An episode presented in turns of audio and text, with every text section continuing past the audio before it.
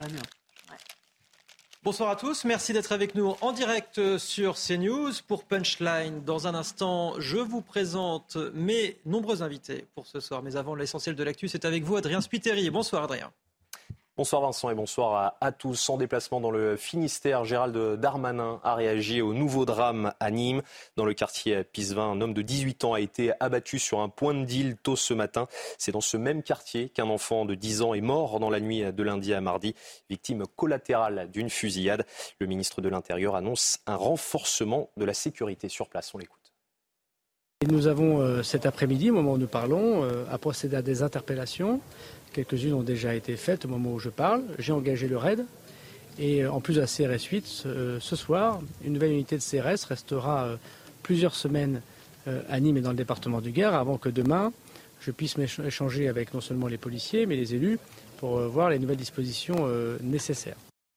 À l'école, les atteintes à la laïcité sont en hausse, notamment depuis l'assassinat de Samuel Paty en octobre 2020. Sur l'année scolaire 2022-2023, plus de 4700 signalements ont été recensés au total, soit une augmentation de 150% en un an. Mathieu Devez. C'est l'une des priorités du nouveau ministre de l'Éducation, Gabriel Attal, lutter contre les atteintes à la laïcité à l'école. Selon une note du ministère de l'Éducation, elle ne cesse d'augmenter. Sur l'année scolaire écoulée, 4710 signalements ont été recensés, soit une hausse de 150% en un an. La fermeté de la réponse de l'école est mise à l'épreuve par ces nouveaux phénomènes, face aux coups de boutoir, face aux attaques, face aux tentatives de déstabilisation. Nous devons faire bloc et nous allons faire bloc. Ces derniers mois, nous le savons, les tenues religieuses comme euh, les abayas ont fait leur apparition dans certains établissements. Parfois, ça fait même plusieurs années que c'est le cas. Ce vêtement couvre l'ensemble du corps à l'exception du visage et des mains, et il serait de plus en plus présent à l'école. Selon le ministère de l'Éducation, 91 signalements ont été recensés sur trois mois en 2021 et pas moins de 923 signalements relevés sur quatre mois cette année. 150 établissements seraient touchés par ces atteintes à la laïcité.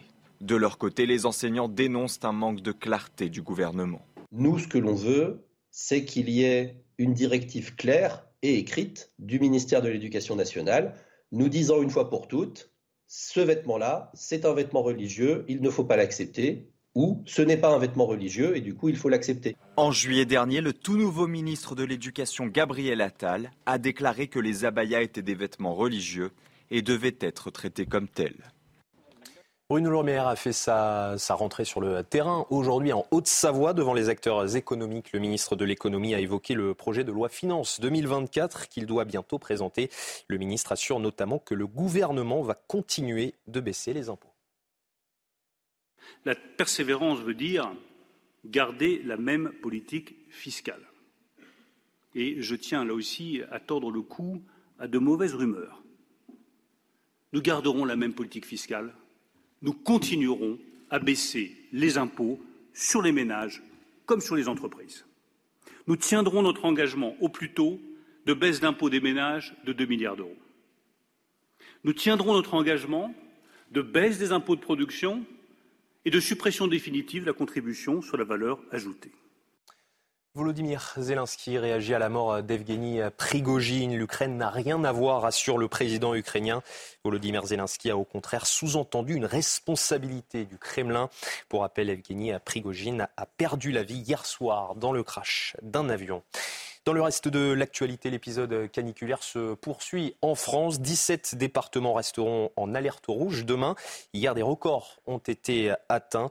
La journée de mercredi a été la plus chaude jamais enregistrée après un 15 août en France. Ces images impressionnantes de grêlons en France maintenant, aussi gros que des balles de golf, ils sont tombés à Chevagne dans l'Allier. Si des départements font toujours face à de fortes chaleurs, certains départements, eux, sont touchés par des orages aujourd'hui. Et puis, autre illustration de ces précipitations, cette image à Ouglat, dans le Calvados. Un arcus a été observé, vous le voyez à l'image. Ce nuage rouleau est capable de produire de fortes rafales de vent et précède généralement de violents orages. Voilà, c'est la fin de ce journal. La suite de Punchline, c'est avec vous, Vincent Fandège. La suite est surtout le, début, cher Adrien Spiteri. Merci à vous. On vous retrouve un petit peu plus tard euh, pour l'essentiel de l'actualité. Bonsoir à tous. Soyez les bienvenus donc dans Punchline. Avec moi autour de cette table ce soir, Sabrina Medjeber. Bonsoir. Bonsoir. Merci d'être avec nous. Vous êtes essayiste. Philippe Guibert. Bonsoir. bonsoir. Un plaisir. Enseignant. Sandra Buisson de notre service police-justice euh, également, vous êtes avec nous. Bonsoir chère Sandra. Frédéric Lessy, bonsoir. Merci d'être avec nous. Vous êtes euh, chef du service communication de la police nationale. On va débuter d'ailleurs notre émission euh, avec, avec vous. On a beaucoup de questions évidemment à vous poser, notamment par rapport à la situation à Nice. Louis de Ragnel, bonsoir. Merci d'être avec nous, chef du service politique de Europe 1. Et Pierre-Henri Bovis, vous êtes avocat. bonsoir. Merci d'être avec nous. Merci à tous les six, d'ailleurs. Euh, on va commencer avec vous, Sandra Buisson, par rapport à la situation euh, à Nice. Il y a eu cette nouvelle fusillade mortelle à Nîmes, pardonnez-moi, euh, la nuit dernière. Cela s'est une nouvelle fois déroulé dans le quartier de Pissevin. Un jeune homme de 18 ans a été tué par balle sur un point de deal. Mais ces faits-là n'ont rien à voir avec ce qu'il s'est passé lundi dernier. Alors la configuration est différente, c'est-à-dire que cette fois la victime est connue de la police et de la justice, contrairement l'oncle euh, de l'enfant qui a été euh, donc tué euh, lundi et puis cet oncle qui avait lui aussi pris trois balles dans le dos. Eux n'étaient pas connus de la police et de la justice et la procureure avait expliqué qu'ils étaient des victimes collatérales. Cette nuit, l'homme de 18 ans était, selon des sources policières, soit un guetteur, soit un vendeur sur ce point de deal où il a été tué en milieu de nuit. Et d'ailleurs, un témoin que nos équipes sur place ont interrogé expliquait qu'il était là depuis deux mois, qu'il avait eu son bac et qu'il voulait un peu d'argent de poche, qu'il avait été il avait essayé de trouver un travail, mais qu'il n'avait pas le permis et qu'il n'avait pas réussi. Euh, le témoin qui disait euh, à nos euh, journalistes Qu'est-ce que vous voulez Pour 1000 euros la semaine, même moi, je suis tenté un homme euh, qui était euh, euh, un témoin et qui disait que lui, il, était il avait bac plus 2, il était employé à faire le ménage et donc il trouvait pas non plus de travail. Mais bon, comme il a des enfants, il basculerait pas dans, le trafic. Donc cette personne qui a été tuée cette nuit, on sait que dans sa sacoche, il avait 85 euros en petites coupures, du cannabis également. Le où les assaillants ont tiré une quinzaine de coups de feu, notamment avec une arme de type Kalachnikov. Et on sait qu'un véhicule qui pourrait correspondre à celui du, des assaillants a été retrouvé incendié. il avait été volé, ce véhicule, à, Marseille le, 20 août. Alors cet homme de 18 ans, ça ne veut pas dire que c'est lui qui été nommément visé parce qu'il lui aurait été reproché quelque chose par les assassins. Comme on l'expliquait hier, c'est peut-être le point de deal qui était l'objectif euh, des assaillants. Peu importe qui s'y trouvait, le but était peut-être de faire un coup de force, comme on le voit de plus en plus, de terroriser ceux qui y travaillent ou ceux qui euh, viennent s'y approvisionner. Et il est trop tôt pour savoir si cet assassinat a un lien ou non avec celui de lundi qui a coûté à la vie à cet enfant de 10 ans et qui a euh, blessé euh, son oncle. Merci, euh, chère Sandra. On part tout de suite sur place à Nîmes, dans le quartier Pissevin. Vous rejoindre Jean-Luc Thomas. Vous êtes avec Sacha Robin. Bonsoir à tous les deux. Jean-Luc, vous avez rencontré des habitants sur place, notamment l'un des témoins de cette fusillade la nuit dernière. Exactement, ce jeune homme de 22 ans, euh, Sandra vient de vous en parler euh, un petit peu. En fait, ce jeune homme euh, a tout vu hier et il nous a parlé relativement facilement. En fait, pour lui, il ne comprend pas qu'il y ait autant de, de fusillades depuis ces derniers jours. Et en fait, pour lui, ces fusillades se produisent parce que c'est très compliqué de vivre ici dans ce quartier de, de Pissevin. Il nous disait, euh, moi euh, j'ai un, bac plus 2, je suis obligé de travailler dès 5 heures du matin jusqu'à 9 heures, aller faire des ménages parce que j'ai une famille à nourrir, alors que je mérite ça. Il nous a dit également qu'il a un, frère qui a 3 ans de moins que lui et il lui interdit de sortir le soir parce qu'il a peur que ben, ce frère euh, puisse tomber euh, dans de mauvaises fréquentations, comme il nous a dit. Alors évidemment, euh, c'est compliqué pour tous les habitants. Je vous propose d'écouter le témoignage que ce matin ont recueilli Thibault Marcheteau et Fabrice Esner. On fait de la peine. Il est là, ça fait que deux mois. Il, devait reprendre ses études, il a eu le bac, il voulait un peu d'argent de poche, il a, essayé de chercher un job, il n'y avait pas. Quand, on n'a pas le permis, on a une tête d'arabe et ça passe pas les jobs. Mais moi, regardez, j'ai un bac plus 2, je dois faire du ménage de 5h45 à 8h45. Après, il s'étonne qu'au final, ça finit là-bas. C'est normal, ça paye 1000 euros la semaine. Sérieusement, euh, vous voulez pas les prendre 1000 euros la semaine? Même moi, je, suis tenté de, parler, de les prendre. Après, je suis père de famille, c'est pas la même chose. Jean-Luc Thomas, vous avez donc rencontré les, habitants. Quel est leur état d'esprit aujourd'hui? Eh bien, écoutez, l'état d'esprit, euh, c'est euh, à la fois un ras-le-bol généralisé, mais ras-le-bol, c'est le, mot euh, est faible. Ils sont terrorisés. évidemment, le geste abject avec la mort de Fayed dimanche soir les a tous écœurés. Ensuite, euh, aujourd'hui, euh, même si la personne était en train de, de euh, de guetter, eh bien, les mamans, les hommes que l'on a vus ne comprennent pas. Et on a entre autres rencontré un homme qui vit ici depuis 1983. Il est propriétaire de son logement et donc il fait en sorte de pouvoir être respecté par les dealers. Et par moments c'est compliqué, par moments il a failli se, battre, mais il veut dire à ses dealers, je suis ici chez moi, vous êtes arrivé après, je vous propose de l'écouter.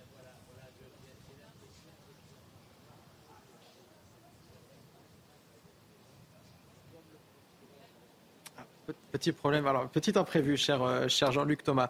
Merci à vous, euh, merci à Sacha Robin euh, également, merci en fait aux équipes sur place qui font un, énorme travail, un formidable, travail. Également Thibault Marcheteau et Fabrice, Fabrice Elsner. Frédéric Dassy, vous êtes avec nous en plateau, chef du service communication de la police nationale. il y a quelques minutes, Gérald Darmanin a annoncé le déploiement du RAID à Nîmes et une nouvelle compagnie de CRS en renfort de la CRS 8 euh, quelles vont être les missions du RAID sur place? Alors, si vous me permettez, je, vais quand même vous présenter le dispositif dans, sa complétude pour comprendre justement le, positionnement du RAID. Euh, depuis euh, ces faits horribles et le décès de ce petit garçon dans la nuit de lundi à mardi, une, vingtaine de policiers de la CRS 8 sont déployés sur Nîmes, donc mardi, hier également, et des décisions ont été prises de renforcer le dispositif ce dispositif, il va aboutir à ce que euh, la présence policière sur l'agglomération, euh, voire sur certains points du département, soit renforcée H24. H24 parce que vous ne vous aura pas échappé que euh, le jeune homme qui a été abattu cette nuit, il a été abattu à 3h40. les effectifs étaient déployés une bonne partie de la nuit, mais pas sur ce créneau-là. Donc premier objectif, tenir de manière renforcée H24 ce terrain et finalement ne pas le lâcher. Ça se traduit par un renforcement de la CRS 8, mais aussi dans la durée par euh, le fait euh, d'affecter une compagnie classique, peut-être aussi parfois des gendarmes mobiles, en tout cas d'avoir des forces mobiles dans la continuité, dans la durée, euh, parce que le travail de la CRS 8, c'est de rétablir un, rapport de force, c'est de, de, gérer l'urgence, mais il faut aussi s'installer dans la durée. renforcement aussi des services de police judiciaire.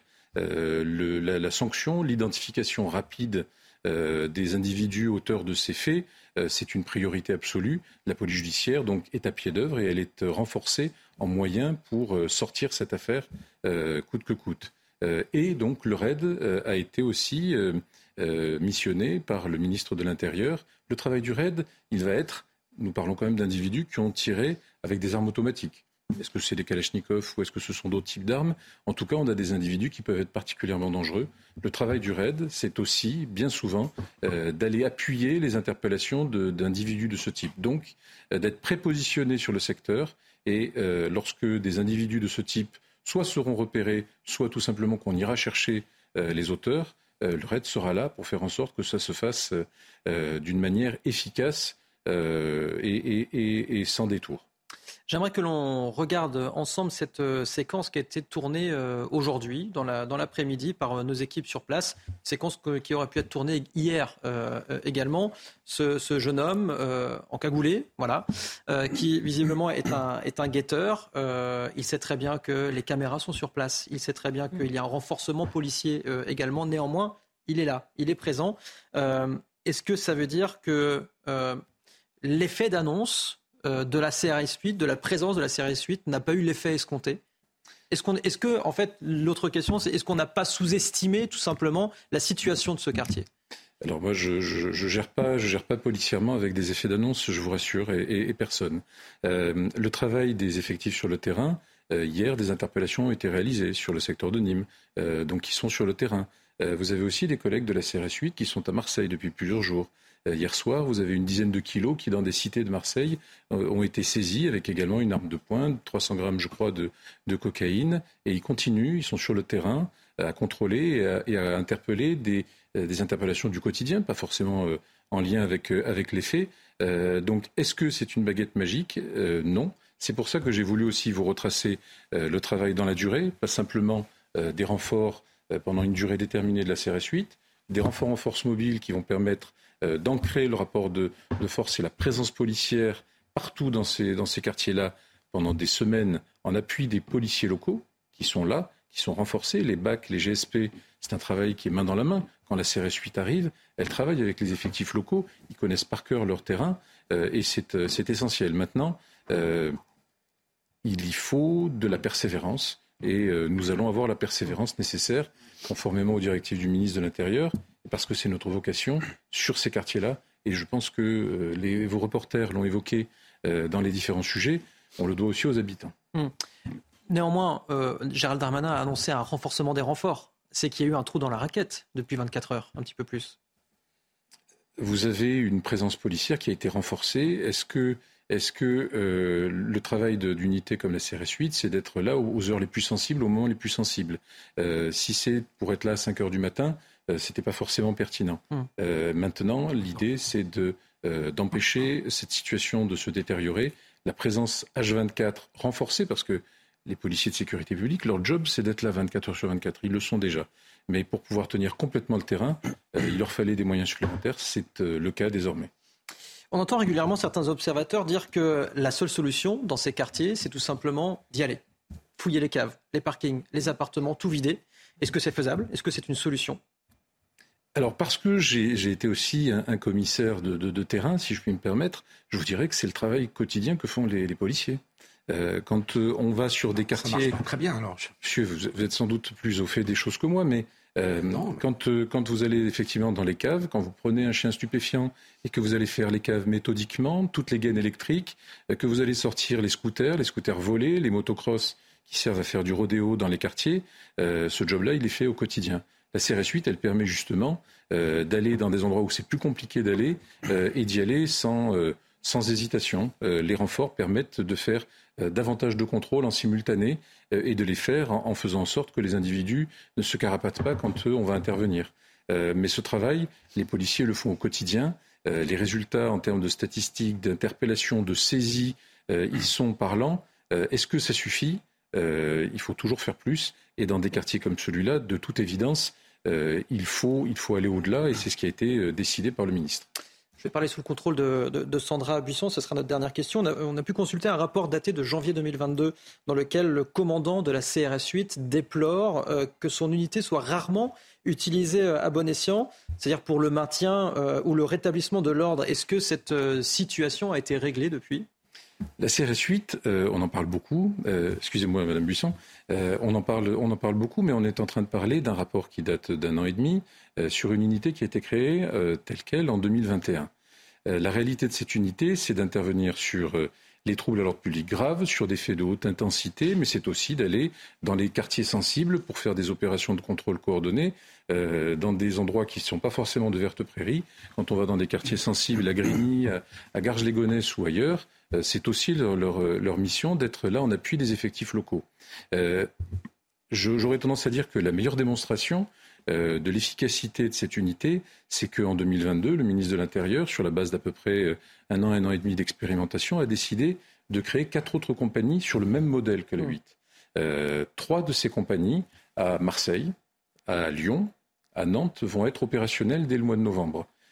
Au printemps prochain, vous en aurez également une qui sera opérationnelle à Montauban. Donc le bilan, la réalité de ce bilan, de l'efficacité, c'est celui-là. C'est un modèle qui marche, euh, il marche quand il est dans un dispositif d'ensemble. Euh, c'est le cas. Et euh, la rapidité, le maillage territorial d'unité format CRS8, si je puis m'exprimer ainsi, ça va permettre aussi qu'il soit encore plus rapidement sur le terrain quand on a des, événements qui se déclarent. Frédéric Lessy, merci beaucoup d'avoir été euh, avec nous euh, ce soir, d'avoir accepté notre, notre invitation. Euh, Philippe Guibert, je vous entendais réagir pendant, pendant notre, notre interview. je, je, vais, vous, avoir interrompu, mais je voudrais vous répondre sur le terrain quand même. Alors justement, j'allais vous, vous, poser un petit peu la même question que, que, que j'ai posée à Frédéric Lessy, c'est-à-dire que effectivement, le RAID qui est déployé sur place, une compagnie de CRS supplémentaire pour assurer une présence 24 sur 24 sur place et globalement euh, dans le département, ça donne quand même l'impression on ne sait pas trop où on va au final. C'est l'impression, pas, qu'on ne sait pas trop où on va, mais qu'il y a eu un trou dans la raquette ces dernières heures. C'est l'impression que ça donne. Non, mais je crois que la réalité est plus simple. C'est qu'on a une explosion des trafics, qu'on a une explosion euh, économique des trafics. Enfin, le témoignage que vous avez passé tout à l'heure est extrêmement intéressant. Quand on entend ce jeune qui ne témoignait pas à visage découvert dire moi je suis père de famille, j'ai un boulot difficile et qu'on peut gagner 1000 euros euh, par mois, euh, moi-même je suis tenté. Ça montre toute la perversion du système social que provoquent ces trafics. Et donc tout simplement, on a une explosion des trafics. Et donc quand je vous entends, monsieur, citer les résultats policiers avec une augmentation des saisies et des interpellations, ça correspond aussi à une augmentation plus globale du trafic et, des, et de la consommation. Et donc je, je, crois tout simplement que là, on a affaire à des annonces d'urgence par le ministère de l'Intérieur, que je ne me permettrai pas de critiquer. Je me dis simplement, symboliquement, le fait d'envoyer le RAID après la CRS 8, le raid, on l'associe dans, l'imaginaire euh, populaire à de la prise d'otages, mmh. voire à du terrorisme. Mmh. Bon, la réalité, c'est qu'on est face à des trafiquants qui, comme vous l'avez dit, utilisent des armes très lourdes, euh, qui sont évidemment dangereux, et que de vouloir vraiment lutter contre eux, ça suppose d'énormes moyens.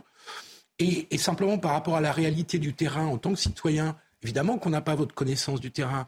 Enfin, on est citoyen, on a autour de nous des jeunes qui parfois consomment, ou des moins jeunes d'ailleurs, euh, et qu'on se dit quand même que ces dernières années, et je ne donne pas de caractère politique à mon propos, on n'a peut-être pas pris la mesure de ce qui était en train de se passer hmm. dans l'explosion des trafics de drogue et qu'aujourd'hui, on est obligé de faire des annonces d'urgence sans forcément avoir une politique d'ensemble. La, la, question est politique, elle n'est pas euh, strictement policière. vous vous doutez bien que je n'irai pas, pardonnez-moi, sur le terrain, le terrain politique. Si vous me permettez bien, bien sûr, si vous voulez répondre, euh, mais, euh, la, la, stratégie, elle se fait justement dans le long terme. L'OFAST a été créé mmh. en 2020. Euh, il associe des douaniers, il associe des gendarmes. C'est une structure policière. Mais de ce point de vue-là, la transversalité d'un tel service et les résultats euh, des cellules de renseignement coordonnées par la police judiciaire dans chaque département, avec chaque service, il y a un travail de fond qui a été entamé. Euh, est-ce que on résout les problèmes? On les fait avancer? Est-ce qu'on a une baguette magique? Non. mais c'est certain par rapport aux témoignages que nous avons eus, par rapport à ce que vous dites, il est évident qu'il faut casser le modèle économique où euh, euh, être prospère dans un quartier, c'est être dealer, c'est insupportable et c'est vraiment euh, ce qu'on essaye de faire reculer coûte que bien coûte. Merci. Qui se vend à Nîmes comme ailleurs. Merci beaucoup Frédéric Lessy. Je vous propose d'écouter cet autre témoin interrogé par nos équipes sur place. La solution, c'est de mettre tout simplement des vigiles dans les immeubles, à payer par l'État, pourquoi pas. Ah, ce serait une lutte contre le trafic de drogue, euh, ce serait plus efficace. Et s'il y avait eu des policiers ce matin, euh, cette nuit, au pied de cet immeuble, ce jeune ne serait pas mort. Non, non, c'était pas prévu. Alors, il y a peut-être un, problème, euh, effectivement, un petit, souci à l'antenne, pardonnez-nous. Euh, Pierre-Henri Bovis, vous vouliez euh, réagir pendant, la prise de parole de Philippe Guibert Oui, parce que ce que nous expliquait M. Lessy, c'est très intéressant et je ne vais pas le contredire sur le, terrain, puisque les chiffres parlent d'eux-mêmes. C'est-à-dire qu'en termes de saisie sur, le, trafic de stupéfiants, on est passé au double, c'est-à-dire qu'on saisissait à peu près entre les années 2011-2020 euh, à peu près 11 à 11,5 de tonnes, ce qui est considérable. En 2022, c'est 27 tonnes. Donc il y a des saisies qui sont faites et effectivement, il y a des vrais chiffres qui sont annoncés. Mais qui dit vrais chiffres aussi dit à côté explosion du trafic de stupéfiants. Et il y a aussi toute la partie qu'on ne voit pas. Euh, qui est caché euh, et euh, que les forces de l'ordre n'arrivent pas à mettre, à, mettre la main dessus. Et ensuite, derrière, et peut-être que ce sera peut-être le regret de, cette absence d'intervention de, la part de M. Lissi, ça aurait été intéressant, qui nous parle aussi de la collaboration entre police-justice. parce qu'il y a aussi là un problème au niveau de la justice. Est-ce que la justice arrive à suivre derrière le travail qui est fait de terrain, qui n'est pas nié évidemment, c'est un travail qui est compliqué, qui est de longue haleine, qui est, un travail difficile, mais lorsque les policiers arrivent à interpeller, arrivent à saisir et arrivent à interpeller les délinquants, est-ce que la justice derrière arrive à suivre? Est-ce qu'elle arrive à infliger des peines et à exécuter les peines? Puisque ce n'est pas, vous savez, c'est pas le simple fait de vouloir de prononcer une peine. Après, d'ailleurs, il faut l'exécuter. Et aujourd'hui, et ça aurait été d'ailleurs intéressant d'avoir son retour, moi je peux vous le dire en tant qu'avocat, on a euh, sur certains tribunaux des délais de 6 à 8 mois avant l'exécution des peines. Et on arrive du coup à des résultats? Est-ce que vous faites d'ailleurs à juste titre, vous le rappelez sur, sur ces plateaux, parfois on, voit des profils euh, multirécidivistes ou du moins condamnés, mais on se demande mais pourquoi ils sont en liberté, pourquoi ils n'exécutent pas la peine Parce que justement il y a un problème d'exécution des peines. Oui, Ragnel ah, Vous avez raison, mais euh, typiquement s'agissant du cas de Nîmes, euh, vous regardez par exemple le bilan de ce qu'a fait la CRS 8 la nuit dernière, il y a eu une interpellation et 50 contrôles d'identité. Et, donc et un mort. Et un mort, absolument, oui, oui malheureusement. Et en fait, tout l'enjeu, justement, c'est d'aller euh, faire des interpellations, aller extraire euh, des personnes qui souvent sont, sont armées. Et c'est ça qui permet ensuite de judiciariser. La difficulté, euh, c'est que quand vous avez des gens qui se dissimulent le visage, quand vous avez des gens euh, qui font tout pour euh, ne pas se faire reconnaître euh, et éviter leur identification. Judiciairement, alors moi je suis le premier à être assez dur parfois contre l'institution judiciaire, mais parfois c'est très difficile d'établir que la personne qu'on voit sur la vidéo est bien celle qu'on a entre les mains. Mais simplement, en fait, le sujet, il est objectivement, il n'est pas simple. Et je pense que tout le monde l'a bien compris. La priorité, oui, elle est d'ordre sécuritaire, mais ensuite, il y a un problème qui est beaucoup plus global. Quand on regarde quand même ce qui se passe, si on dézoome un peu, en fait, euh, Nîmes est en train de devenir un petit Marseille. Ce qui est en train de se produire, et ce que le ministre de l'Intérieur vient d'annoncer, c'est une, CRS en plus qui manifestement va rester dans le temps. Euh, globalement, c'était les annonces que faisait le même ministre de l'Intérieur il y a quatre ans à Marseille. Et on a terminé par euh, sanctuariser deux CRS, donc en permanence à Marseille.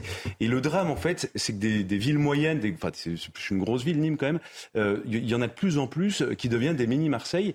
Et ça, on l'a pas vu venir. Hum. Euh, parce que euh, Nîmes, typiquement, euh, c'est une plateforme en fait du trafic de drogue. Il y a des go fast qui arrivent d'Espagne, qu'on a beaucoup de mal à intercepter. ça a été très justement rappelé, il y a beaucoup de gens aussi qui vivent du trafic de drogue parce que globalement, quand vous êtes payé 10 000 euros par mois, euh, pour pas travailler énormément et à côté de ça, vous avez un job où vous êtes à 1250 euros par mois, euh, le, choix souvent est, vite fait. Euh, et puis enfin, simplement rappeler une chose, parce qu'on dit souvent que la police ne fait pas grand-chose, que tout ça c'est des coups d'épée dans l'eau. Certes, il y a de l'affichage et de la communication avec cette gradation D'abord, l'envoi de la CRS 8. Ensuite, enfin, à la CRS 8, c'est 25 policiers. Hum. effectivement, Frédéric Lessy disait il n'y a pas de baguette magique. C'est juste 25 policiers. Hum. On pas régler le problème. Ensuite, euh, on passe le raid. Mais je, termine simplement par un chiffre. Euh, en 2022, quand même, il y a eu un record de saisie d'armes. Euh, il y a eu 8027 armes qui ont été saisies, dont beaucoup d'armes longues. Il y a eu 297 armes de guerre qui ont été saisies par les services de police. Le travail de la police paye. alors, le, problème, c'est que vous êtes face à, une masse tellement importante à la fois d'argent, des narco-États. Enfin, on pourrait en parler. On va, euh, y revenir justement dans notre prochaine partie, euh, cher Louis. Sabrina Medjeber, je suis sincèrement désolé. Vous êtes la seule femme autour de ce plateau. Je vous ai même pas donné la parole. Vous l'aurez bien évidemment en longueur dans notre prochaine partie. On va continuer à parler de Nîmes justement. Vous avez évidemment beaucoup de choses, euh, beaucoup de choses à dire. À tout de suite. Restez bien sur CNews. Il est d'ici 17h30. Merci beaucoup d'être avec nous en direct sur CNews dans Punchline. Nous sommes toujours avec Sabrina Medjeber, Philippe Guibert, avec Pierre-Henri Bovis et Louis de Raguenel. On va continuer à évoquer la situation euh, à Nîmes avec cette nouvelle fusillade mortelle euh, la nuit dernière. Une nouvelle fois dans le quartier de Pissevin. C'est un jeune homme de 18 ans qui a été tué par balle sur un point de deal. Gérald Darmanin, lui, a annoncé de son côté l'envoi euh, du RAID, le déploiement du RAID sur place, ainsi qu'une compagnie de CRS supplémentaire en appui à la fameuse CRS 8. Je vous propose d'écouter euh, ces habitantes que nos équipes ont, rencontrées sur place dans le quartier Pissevin qui racontent cette fusillade la nuit dernière. Vers 23h45, ça nous a réveillés tous. Nous étions tous en train de dormir et ça nous a réveillés. On a entendu les Kalachnikov ben, comme avant-hier. Mais là, ça a été beaucoup plus court et quand on regarde dehors, on voit le petit garçon allongé par terre. 3h30, 4h moins 20, quand ça nous a réveillé, enfin moi, ça m'a réveillé, parce qu'on on dort la fenêtre ouverte en ce moment, et c'est une horreur. C'est une horreur. Ah ben je dis, tiens, il y en a encore un qui s'est fait descendre. Sabrina Medjaber, c'est fou le fatalisme de ces, de ces habitants. Ils nous disent, hein, c'est pas nouveau, on connaît euh, tout ça. 15 coups qui ont été tirés euh, la nuit dernière, 50 douilles retrouvées lundi soir. Euh, c'est quasiment un terrain de guerre à, ce rythme-là. bah, ce sont des narco-États dans l'État français. En fait, là, on est dans l'échelle du narco-banditisme. Et, envoyer la CRS 8 ou d'autres unités, encore une fois, ça ne fait que saupoudrer, euh, ai-je envie de dire, le problème, tant il y a un décalage entre la réalité de ce que vivent les Français et le déploiement des dispositifs de sécurité voulus par le, ministre de l'Intérieur. Ce, qui se passe aujourd'hui, c'est un problème qui a été je ne vais pas dire méthodiquement organisé, mais enfin, il faut quand même connaître euh, l'anthropologie des, quartiers. Euh, la, forte homogénéité culturelle qui y règne, euh, les lois claniques qui supplantent les lois de, la République, cette organisation qui est montée d'ailleurs psychiquement sous le règne du clan et non pas sur le, règne de la famille, par exemple, où le clan constitue même une, une alter-famille. Et il faut savoir également qu'il y a eu dans ces quartiers, tout au long de ces 40 dernières années, une délégation de services publics officieux, c'est-à-dire que le pouvoir politique a été supplanté par les grands frères. Les grands frères qui ont fait figure d'autorité auprès des plus petits. Et ces mêmes grands frères ont amené euh, ces jeunes à apprendre. C'est comme ça que la petite délinquance naît, c'est-à-dire qu'elle apprend dès l'âge de 9, 10, 11, 12 ans, 13 ans et un peu plus à défier, à savoir euh, notamment l'adultité, pardon, et l'autorité. Et c'est comme ça qu'on entre dans le capital guerrier qui vous insère justement dans un clan et ce clan s'articule autour du territoire et le territoire est au cœur du processus de socialisation de ces jeunes. C'est-à-dire que la rue devient un élément élémentaire dans la réalisation de soi et l'individu, ou alors la bande plutôt, se bat pour préserver son quartier et le quartier valorise l'individu qui se bat pour son quartier. Donc si on ne comprend pas cette anthropologie, on peut déployer la, CR, 8 euh, pardon, à, titre sporadique, le RAID à titre euh, epsilonesque, mais enfin, ça ne résoudra pas les problèmes parce que le souci, c'est le décalage entre nos élites qui n'arrivent pas à comprendre ce que vivent les Français. Rendez-vous compte de ce que dit. N'a donc, donc pas compris la situation de ce quartier. Mais, de ces mais Nîmes, euh, Louis le rappelait tout à l'heure, c'est n'est pas une petite agglomération, je veux dire. Et, d'ailleurs, on l'a vu lors des émeutes. Ça n'a pas été déclenché autour des grandes conurbations françaises. Ça a été euh, étalé sur tout le territoire français. Les émeutes, donc on comprend bien que ce phénomène ne touche plus simplement l'île de France comme ça, ça a été dans les années 90, au moment où précisément ces grands frères se sont professionnalisés dans la délinquance au moment où il y a eu un retour d'armes, au moment où ils se sont justement, euh, comment dire, articulés autour de moyens de défense que sont précisément les AK-47 qu'on a retrouvés avant-hier, euh, qui ont tué ce jeune garçon de 10 ans. Mmh. Donc le problème, encore une fois, ce n'est pas de déployer des dispositifs de sécurité, c'est de faire un diagnostic culturel dans ces quartiers pour pouvoir apporter une réponse politique. Mais les deux peuvent être complémentaires quand même. Mais évidemment que les deux sont complémentaires. L'urgence quand même, si on ne le c'est euh, d'apporter la sécurité. Mais bien sûr, bien sûr. Moi, vous voyez, je, je, globalement, que le gouvernement euh, envoie des effectifs de police à Nîmes, euh, c'est une bonne chose. Enfin, on peut tous s'en réjouir. Euh, la difficulté, c'est qu'en fait, c'est pas la première fois que ça se produit. Alors, c'est pas forcément à Nîmes, ça peut se produire dans d'autres villes. Et, et, en fait, on a l'impression qu'une fois que le calme est en apparence revenu, tout est réglé. Sauf mmh. que en réalité, les sujets que vous évoquiez montrent qu'il y, y, a une série de problèmes non réglés. Et, et effectivement, il faut s'y atteler. Mmh. et puis, il faut, faut, revenir même à l'origine en fait de, des problèmes de ces quartiers. Là, vous voyez, il y a quelque chose qui, c'est pas forcément un détail, mais donc là, c'est deux quartiers qui s'affrontent. Et par exemple, les deux morts sont issus du même quartier. On, voit bien que ce sont. Il y, a vraiment aussi cette, cette, logique euh, de bande qui est parfois est tribale, qui mmh. parfois est liée au fait que à un moment où la France avait euh, besoin d'immigration, eh bien on a euh, entre guillemets parqué dans des zones, dans des, mmh. dans des, dans des quartiers, dans des bars par nationalité un certain nombre de populations. Et aujourd'hui, alors ça se traduit là dans le trafic de stupéfiants, mais c'est aussi encore une fois le reflet, c'est un des échecs euh, de la politique d'immigration en France euh, qu'on pointe quand même régulièrement ici. Et on en, arrive à des situations, on en arrive à des situations totalement ubuesques, puisque vous hum. parliez des émeutes, justement. Et donc, les hum. émeutes ont été freinées, alors, d'une part, par l'État qui a réussi, les forces de police qui ont réussi à mettre en garde à vue, placer en garde à vue un grand nombre d'émeutiers, donc ce qui a freiné considérablement le mouvement. Mais il, ne faut pas oublier aussi que ce sont les grands frères qui sont intervenus. C'est totalement lunaire. C'est-à-dire que dans ce pays, ce sont les grands frères qui sont intervenus pour demander aux plus jeunes de cesser les émeutes, puisque ça freinait euh, le trafic de drogue. Hmm Donc en France, ce sont les grands frères qui permettent d'assurer, entre guillemets, une paix sociale. C'est totalement lunaire. Hmm. Philippe Guibert. Moi, j'ai deux remarques. Euh, première remarque par rapport à ce que disait Sabrina sur l'anthropologie de ces quartiers. Il y a des élus locaux. Enfin, hmm euh, il n'y a pas entre l'État, les politiques nationaux et puis ces quartiers, il n'y a pas rien. il y a des élus municipaux, il y a des élus intercommunaux, il y a des élus départementaux, il y a des élus régionaux. On est un des pays les plus suradministrés euh, localement. Et donc là, on se dit de deux choses l'une. Ou bien les élus locaux n'ont pas donné les bonnes alertes euh, au service de l'État ou au niveau politique national, ou bien, euh, et donc il y a une faillite des élus locaux, ou bien il y a une faillite des élus nationaux ou du niveau national qui n'a pas entendu le niveau local.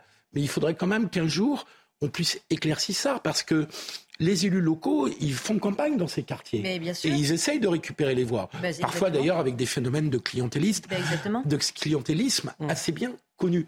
Donc voilà, il- on est quand même dans un pays où il n'y a pas que l'État, que le ministre de l'Intérieur, que le président de la République. Je termine sur ma deuxième remarque. Tu- vous êtes parti tout de suite sur l'immigration. Pas tout de Euh, suite. Je, je crois presque. Mais j'y suis venu, évidemment, parce que pour moi, le problème est, un J'ai bien compris. diviseur, bien sûr. Euh, le problème du trafic de drogue, il est euh, quand même très spécifique. On a l'air de le découvrir là. Moi, c'est ma deuxième remarque et, et c'est là où ça me choque un petit peu.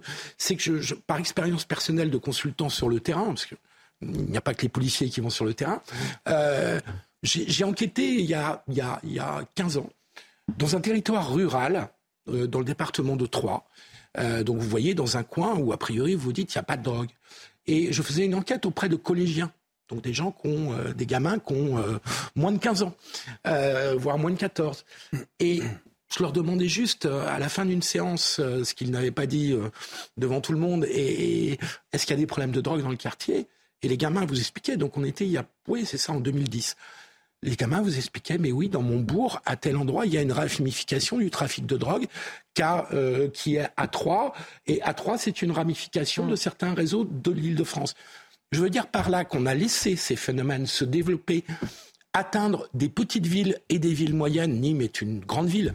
euh, et qu'on a laissé faire. Donc là encore, il y a une deuxième faillite qui renvoie à mon premier point sur le niveau national, mais aussi sur le niveau local. On a laissé faire. Est-ce qu'on a laissé faire plus ou moins inconsciemment pour acheter la paix sociale? C'est une question que je me pose depuis longtemps. On a un peu fermé les yeux tout en sachant qu'il se passait des choses graves. Et aujourd'hui, on arrive à un moment où ce sont des mafias qui s'entretuent.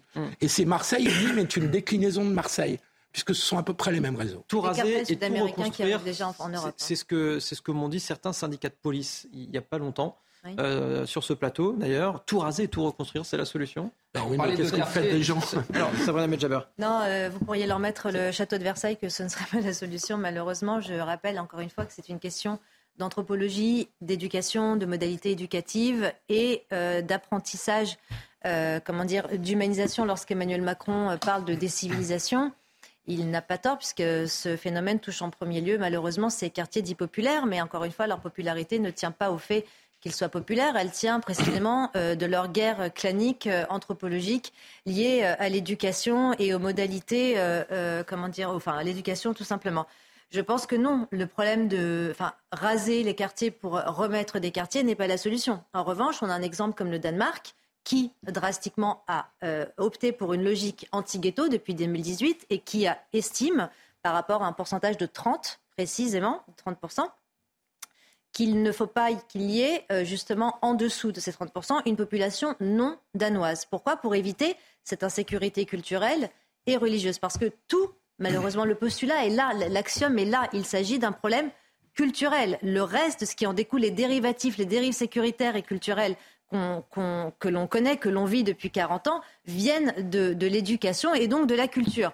Maintenant, euh, encore une fois, euh, raser pour mieux reconstruire, je ne crois pas que ça, ça change les choses. Non, je puisque crois pas que ça change. Raser pour mieux pour mieux reconstruire. reconstruire. Dans ce Il y a eu un exemple. C'est- c'est il y a eu plusieurs exemples en Encore France. Juste, Louis, je termine. Oui, terminez, bien sûr. Ces économies parallèles, ces sociabilités parallèles sont incompatibles avec la notion de mixité sociale et avec la notion de cohésion nationale, puisque le premier rival dans ces, dans ces, ces cités, leur premier clan rival, c'est l'État. Un système à l'ang- à l'anglo-saxonne, à l'anglaise en tout cas, un petit peu comme, comme le Danemark, c'est-à-dire que vous allez dans n'importe quel quartier de Londres, euh, qu'il soit chic ou pas, il y aura des logements sociaux à deux pâtés de maison de la, la maison de David Beckham, c'est un exemple comme ça. Vous avez un logement social et tout se passe bien. Tout se passe bien, c'est l'intégration se fait parfaitement bien. Non, mais le, par rapport à ce qui vient d'être dit, la plupart sont français, hein, ont une carte d'identité française. Le problème, c'est l'intégration. C'est ce que disait Louis Dragnel, je, je, le rejoins assez. C'est que euh, oui, je pense clairement qu'il y a un lien euh, avec l'immigration, mais c'est une immigration qui n'a pas été suffisamment intégrée. La plupart de ces jeunes sont français et assimilés d'ailleurs. La plupart de ces jeunes sont français. Beaucoup peut-être, certains peut-être certains d'entre eux ne le sont pas, mais en tout cas la plupart le sont. 90%. Euh, mais ne sont pas suffisamment intégrés. Il y a un rejet aussi notamment de l'identité française. Il y a un rejet après culturel. Mais vous ne pouvez pas non plus décider de les, de les renvoyer. Vous voulez les renvoyer où? Ils sont français, ils sont nés en France. Euh, mais donc, c'est vraiment, après, un problème de justice. D'ailleurs, et vous allez dire peut-être que je suis euh, en boucle là-dessus, mais euh, je, pense vraiment qu'il y aurait un, point à creuser sur les consommateurs. Parce que s'il n'y a pas de consommateurs, ou si du moins les consommateurs sont lourdement sanctionnés, il n'y a pas de vendeurs. Comment vous C'est ce que dit Gérald Darmanin, je voilà. l'évoquer. Et aujourd'hui, les sanctions sur la consommation, euh, pardon, sont assez risibles, sont assez oui, mais comment vous faites pour contrôler les consommateurs Parce que euh, soit vous les prenez en flagrant délit au point de deal, ou au moment d'une livraison, soit euh, la consommation elle se fait dans des appartements privés où vous pouvez pas mettre des flics devant chaque porte. Donc euh, donc il y a une limite euh, ah, à la répression des consommateurs. Mais bien sûr qu'il y a une limite, mais en tout cas sur de la prévention, si vous affirmez, si le gouvernement a un message très clair et fort, ah, ça je suis d'accord. Voilà, en termes de prévention sur la consommation de drogue, si la sanction derrière est extrêmement lourde et surtout systématique, parce que c'est le problème de ce côté de systématique de la peine en France. Si vous avez cette prévention là euh, derrière, la sanction euh, peut faire peur et aussi peut rembuter certains. Euh, je ne dis pas que ce sera l'unique solution, mais ça fait partie aussi des messages forts que certains pays, d'ailleurs, comme la Suisse, même si la Suisse connaît quelques problèmes, mais la Suisse arrive à afficher ce, problème, ce message politique de la prévention. En France, on n'a pas réussi à l'afficher. En France, on n'est pas d'accord avec vous. mais, mais le, gros problème, Philippe Guibert, par rapport à ce que vous disiez sur euh, votre reportage euh, il y a une quinzaine d'années euh, à côté de Troyes, je crois que c'est l'exemple que vous preniez, c'est qu'en fait la, consommation de drogue dont vous parlez n'a rien à voir avec celle d'aujourd'hui. C'est-à-dire qu'à l'époque, vous avez raison, ça s'est empiré. Je ne minimise pas la, consommation d'avant. C'est-à-dire que c'était essentiellement de la résine de cannabis, des feuilles de cannabis, et c'était ça l'essentiel, quasiment l'essentiel du trafic. Aujourd'hui, euh, si vous voulez, ça s'est tellement démocratisé que le prix euh, des stupéfiants s'est complètement effondré. Donc, euh, avant, par exemple, la cocaïne qui était réservée, à une, entre guillemets, à une certaine élite, c'est complètement démocratisé et vous pouvez vous faire livrer de la cocaïne partout en France sans avoir le moindre problème. Et, en fait, c'est le symptôme de quoi? C'est le symptôme du fait que, et c'est pas à la décharge du gouvernement, c'est pas pour disculper le gouvernement, c'est qu'on fait face, je pense qu'on ne mesure pas la puissance des réseaux euh, des trafics de stupéfiants avec des mafias extrêmement importantes. Je pense à la Grande qui pèse quand même 4,5% du PIB italien. Il faut quand même ah imaginer mm. le poids que représentent ces organisations. Et face à ces organisations qui ont des ramifications extrêmement puissantes, qui ont des moyens extrêmement développés, qui ont euh, des armes lourdes, qui ont des connexions partout, qui arrivent quand même, la Grande par exemple, à sécuriser le trafic de drogue depuis Bogota en passant par l'Afrique euh, et ensuite euh, utiliser les réseaux de, trafic, de, migrants pour faire remonter euh, de la cocaïne en Europe. Et, en fait, la France, là, pour le coup, toute seule, ne peut pas y arriver. Vous avez beau mettre énormément de moyens policiers, c'est très bien. Moi, je, suis le premier à les saluer. En fait, en fait, c'est comme si on devait déclarer la guerre à un État euh, mais qui n'a pas vraiment de visage euh, et euh, qui utilise des moyens qui ne sont pas du tout les mêmes moyens que ceux de l'État. Quand, vous voyez, je, termine simplement d'un exemple, le, phénomène qui s'est produit l'été dernier, où vous avez sur les plages du Cotentin, de la Normandie, des habitants qui découvrent des ballots de cocaïne. Qui arrivent sur les plages, c'est pas des ballots de 1 ou 2 kilos. parfois, il y avait des, il y avait des arrivées sur une plage de 1200 kilos de cocaïne. Mm. non, mais il faut, faut, faut, quand même se représenter ce que, faut, faut mesurer ce que ça représente. Mm. Et, et, donc, en fait, voilà, Simplement, la, France euh, toute seule, si on dézoome un peu, on n'y arrivera pas tout seul. On n'y arrivera pas. Et, si on veut euh, dissuader des consommateurs, déjà si le prix augmentait parce qu'il y avait parce que justement on arrivait plus mieux à coincer euh, tous les trafiquants, là pour le coup, il y aurait une petite avancée au moins. Philippe Guibert. Oui. Le, trafic de drogue en France s'est évalué entre 200 et 250 000 personnes impliquées à un titre ou à un autre. Donc vous voyez qu'on est à l'équivalent d'une entreprise comme la CNCF qui doit être à 270 000 salariés. Donc vous voyez qu'effectivement, euh, des milliards d'euros. Euh, on a 80 000, un peu moins de 80 000 personnes en prison aujourd'hui. On en a 200 000 qui participent au trafic de drogue. Donc euh, on est face à effectivement une organisation qui est très effectivement très puissante. Mais je reviens à votre discussion sur problèmes culturels, intégration, assimilation, immigration. Attention, il y a un problème économique aussi, mais ça a à voir avec l'intégration. Parce que le, le, le, mécanisme économique est mortel. C'est-à-dire, je, je, reviens à, à ça, quand vous mmh. pouvez gagner bah à 16 ans, 17 ans, en étant en échec scolaire, 4000 balles par mois, euh, soit beaucoup plus que le travail légal, mmh. un salaire de, Très peu d'employeurs salaire peuvent leur offrir ça, médian. Euh, vous êtes dans un système qui est complètement perverti. je vous coupe euh, juste un instant, je vous redonne la parole justement pour vous donner raison, entre guillemets. Il y a ce témoignage d'un habitant qui dit exactement cela du jeune homme qui a été tué la nuit dernière. Écoutez. Il fait de la peine. Il est là, ça fait que deux mois. Il, devait reprendre ses études, il a eu le bac, il voulait un peu d'argent de poche, il a, essayé de chercher un job, il n'y avait pas. Et euh, quand, on n'a pas le permis, on a une tête d'arabe et ça passe pas les jobs. Mais moi, regardez, j'ai un bac plus 2, je dois faire du ménage de 5h45 à 8h45. Après, il s'étonne qu'au final, ça finit là-bas. C'est normal, ça paye 1000 euros la semaine. Sérieusement, euh, vous voulez pas les prendre 1000 euros la semaine? Même moi, je, suis tenté de, de les prendre. Après, je suis père de famille, c'est pas la même chose. Et Philippe, est-ce que vous disiez euh, tout à l'heure, euh, moi je me rappelle d'un reportage que j'avais moi-même aussi euh, tourné à la Castellane à Marseille mm. avec un, médiateur. Castellane, c'est pas un, quartier, c'est un quartier sensible, même plus que ça, pour le moins sensible. déjà très difficile de rentrer, voire impossible.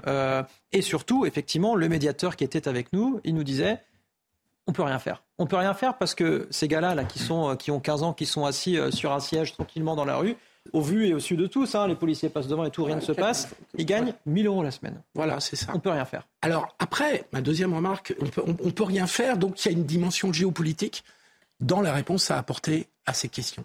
La dimension géopolitique, c'est que cette drogue, elle n'est pas principalement produite en France, même assez marginalement. Et on sait à peu près d'où elle est produite. On sait l'Amérique du Sud, on sait quel pays amène la cocaïne, on sait d'où vient l'essentiel du cannabis et de ses dérivés euh, vendus en France. On sait d'où vient l'héroïne et ses dérivés, euh, c'est-à-dire de l'Afghanistan. C'est les paysanneries, paysanneries pauvres d'un certain nombre de pays euh, beaucoup moins riches que le nôtre qui produisent ça pour survivre. Voilà. Et donc là, il y a une dimension géopolitique qui est compliquée aussi. Parce que je, je rejoins Louis sur un point, c'est que tant qu'on ne pensera pas ce mécanisme économique, on pourra avoir plein de solutions sécuritaires, mais ça sera difficile. Et on mettra très longtemps. Donc il faut casser le mécanisme économique.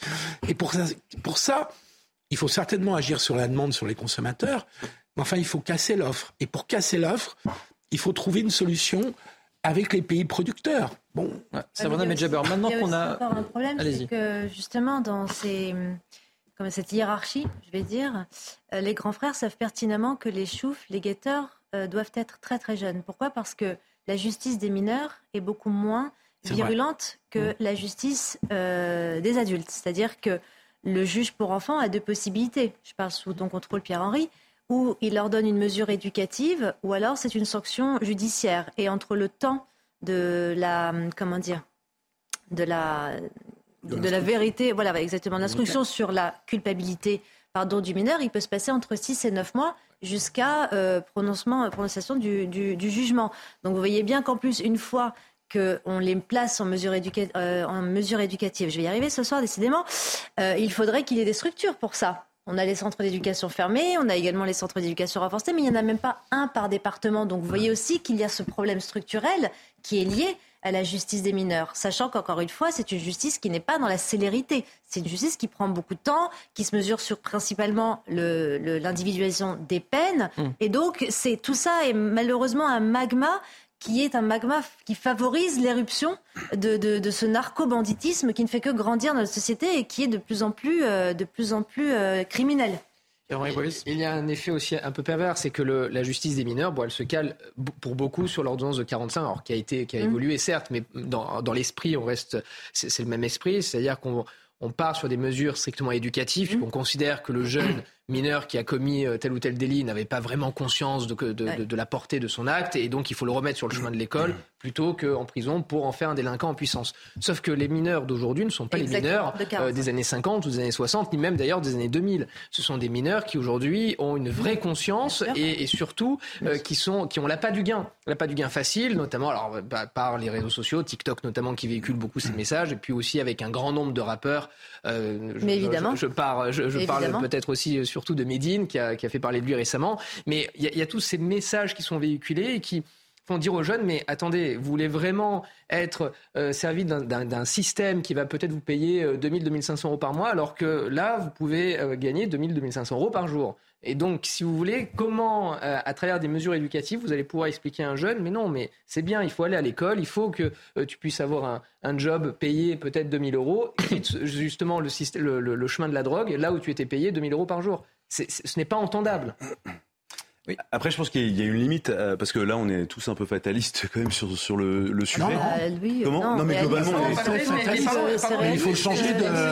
C'est pas, pas entièrement faux. Il n'y a pas de solution qui émerge. Mais, c'est mon, dernier point. C'est mon dernier point juste par rapport à, ce discours, c'est que et je reviens tout à l'heure à mon point, vous savez, sur la prévention et, et la sanction derrière. C'est que si on annonce aussi à ces mineurs qui euh, sont au fait hein, de l'actualité, qui sont au fait des choses notamment, et qui sont aussi au fait des lois.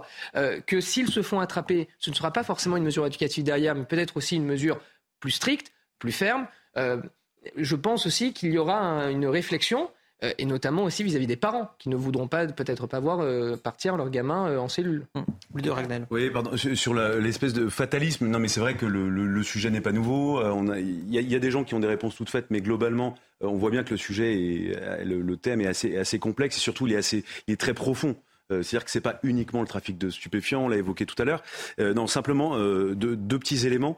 quand on explique qu'un jeune, quand il gagne, je sais pas, 4000 euros par mois, il n'y a aucune entreprise privée qui peut lui proposer par rapport à son niveau de qualification le même niveau de rémunération, on peut aussi dire aux jeunes, si tu continues comme ça, ton avenir, il y a deux possibilités.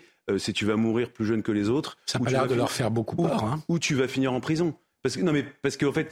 Ça a l'air de leur faire beaucoup peur. Non, mais ils n'y pensent pas. Il y a la pas de gain, la pas de gain. mais c'est la fort. pourquoi, mais pourquoi Parce qu'en fait, il, il, euh, le, le, le, niveau de raisonnement est uniquement à, euh, à très court terme. C'est-à-dire que c'est de la pas du gain. C'est c'est une illusion de bonheur et de plaisir hmm. euh, pendant peut-être un an, un an et demi, j'en sais rien. mais globalement, l'avenir de ces jeunes est, est, terrible et il ne sera pas prospère et sont, ce ne seront pas des jeunes qui vivront dans l'opulence et dans la richesse, puisque soit ils vont se faire dépouiller, soit ils vont se faire tuer, soit ils termineront en prison. Philippe, je pense qu'il y a une culture de la violence dans ces quartiers qui, euh, qui me paraît bah. profondément ancrée. Bah je veux dire, si la peur de la mort ne les fait pas reculer, ne les empêche, parce qu'ils le savent. Ils le vous savent, disiez, vous disiez qu'ils connaissaient la, la, loi, mais ils voient bien qu'à Marseille, on est un jeune à Marseille, on rentre dans ces réseaux de trafiquants, on sait parfaitement, ils savent parfaitement qu'ils peuvent finir avec une balle. Mm. C'est la réalité euh, hebdomadaire, sinon quotidienne, dans certains quartiers de Marseille. Donc, je, suis d'accord sur la répression et sur l'exécution des peines, on en parle souvent, mais je pense que pour aller chercher des freins à cette appétence pour le trafic, il y a des leviers sans doute culturels, mais il y a aussi des leviers économiques. Voilà, parce que on ne traitera pas ça que par une réponse euh, sécuritaire et pénale, quand bien même elle est évidemment urgente et oui, bien sûr. Euh, non, pour conclure, euh, ce que disait Pierre-Henri était très juste, mais c'est le, le, pédopsychiatre Maurice Berger qui en parle de ça très bien dans son livre Analyse sur la violence gratuite en France, et qu'il parle du mécanisme de la butée, c'est-à-dire une sanction courte mais ferme pour ces, ces adolescents ou préadolescents qui n'ont ni peur de mourir ni peur de tuer. Hein, il faut savoir qu'on a affaire à des, des personnes dont le, comment dire, la structure psychique euh, est fondée sur le débordement pulsionnel. Hein. C'est vraiment, on, a face à, des barbares euh, dont la décharge, en fait, élabore euh, toute possibilité d'élaboration, empêche toute possibilité d'élaboration mentale. Donc, on a affaire à des, enfants qui, qui, ne conscientisent pas ce que c'est que la mort, qui sont prêts, justement, au nom de leur code, au nom de leur écosystème de valeurs, qui s'articule autour de l'honneur, de la conquête, de la guerre, de la vengeance et de la colère. Donc quand on appartient encore une fois à un clan, on est soumis au clan, on est soumis aux lois du clan. Et ce clan, malheureusement, c'est une alter-société, c'est une, même une identité alternationale. Je vais aller jusque-là, Louis. C'est une identité qui ne se confond pas dans la communauté nationale et qui agit au nom de son clan. C'est simplement la réalité. Allez, vous restez bien sur CNews euh, devant Punchline. Nous revenons dans quelques instants, notamment sur euh, cet euh, émeutier et sa famille qui ont été expulsés de leur euh, logement.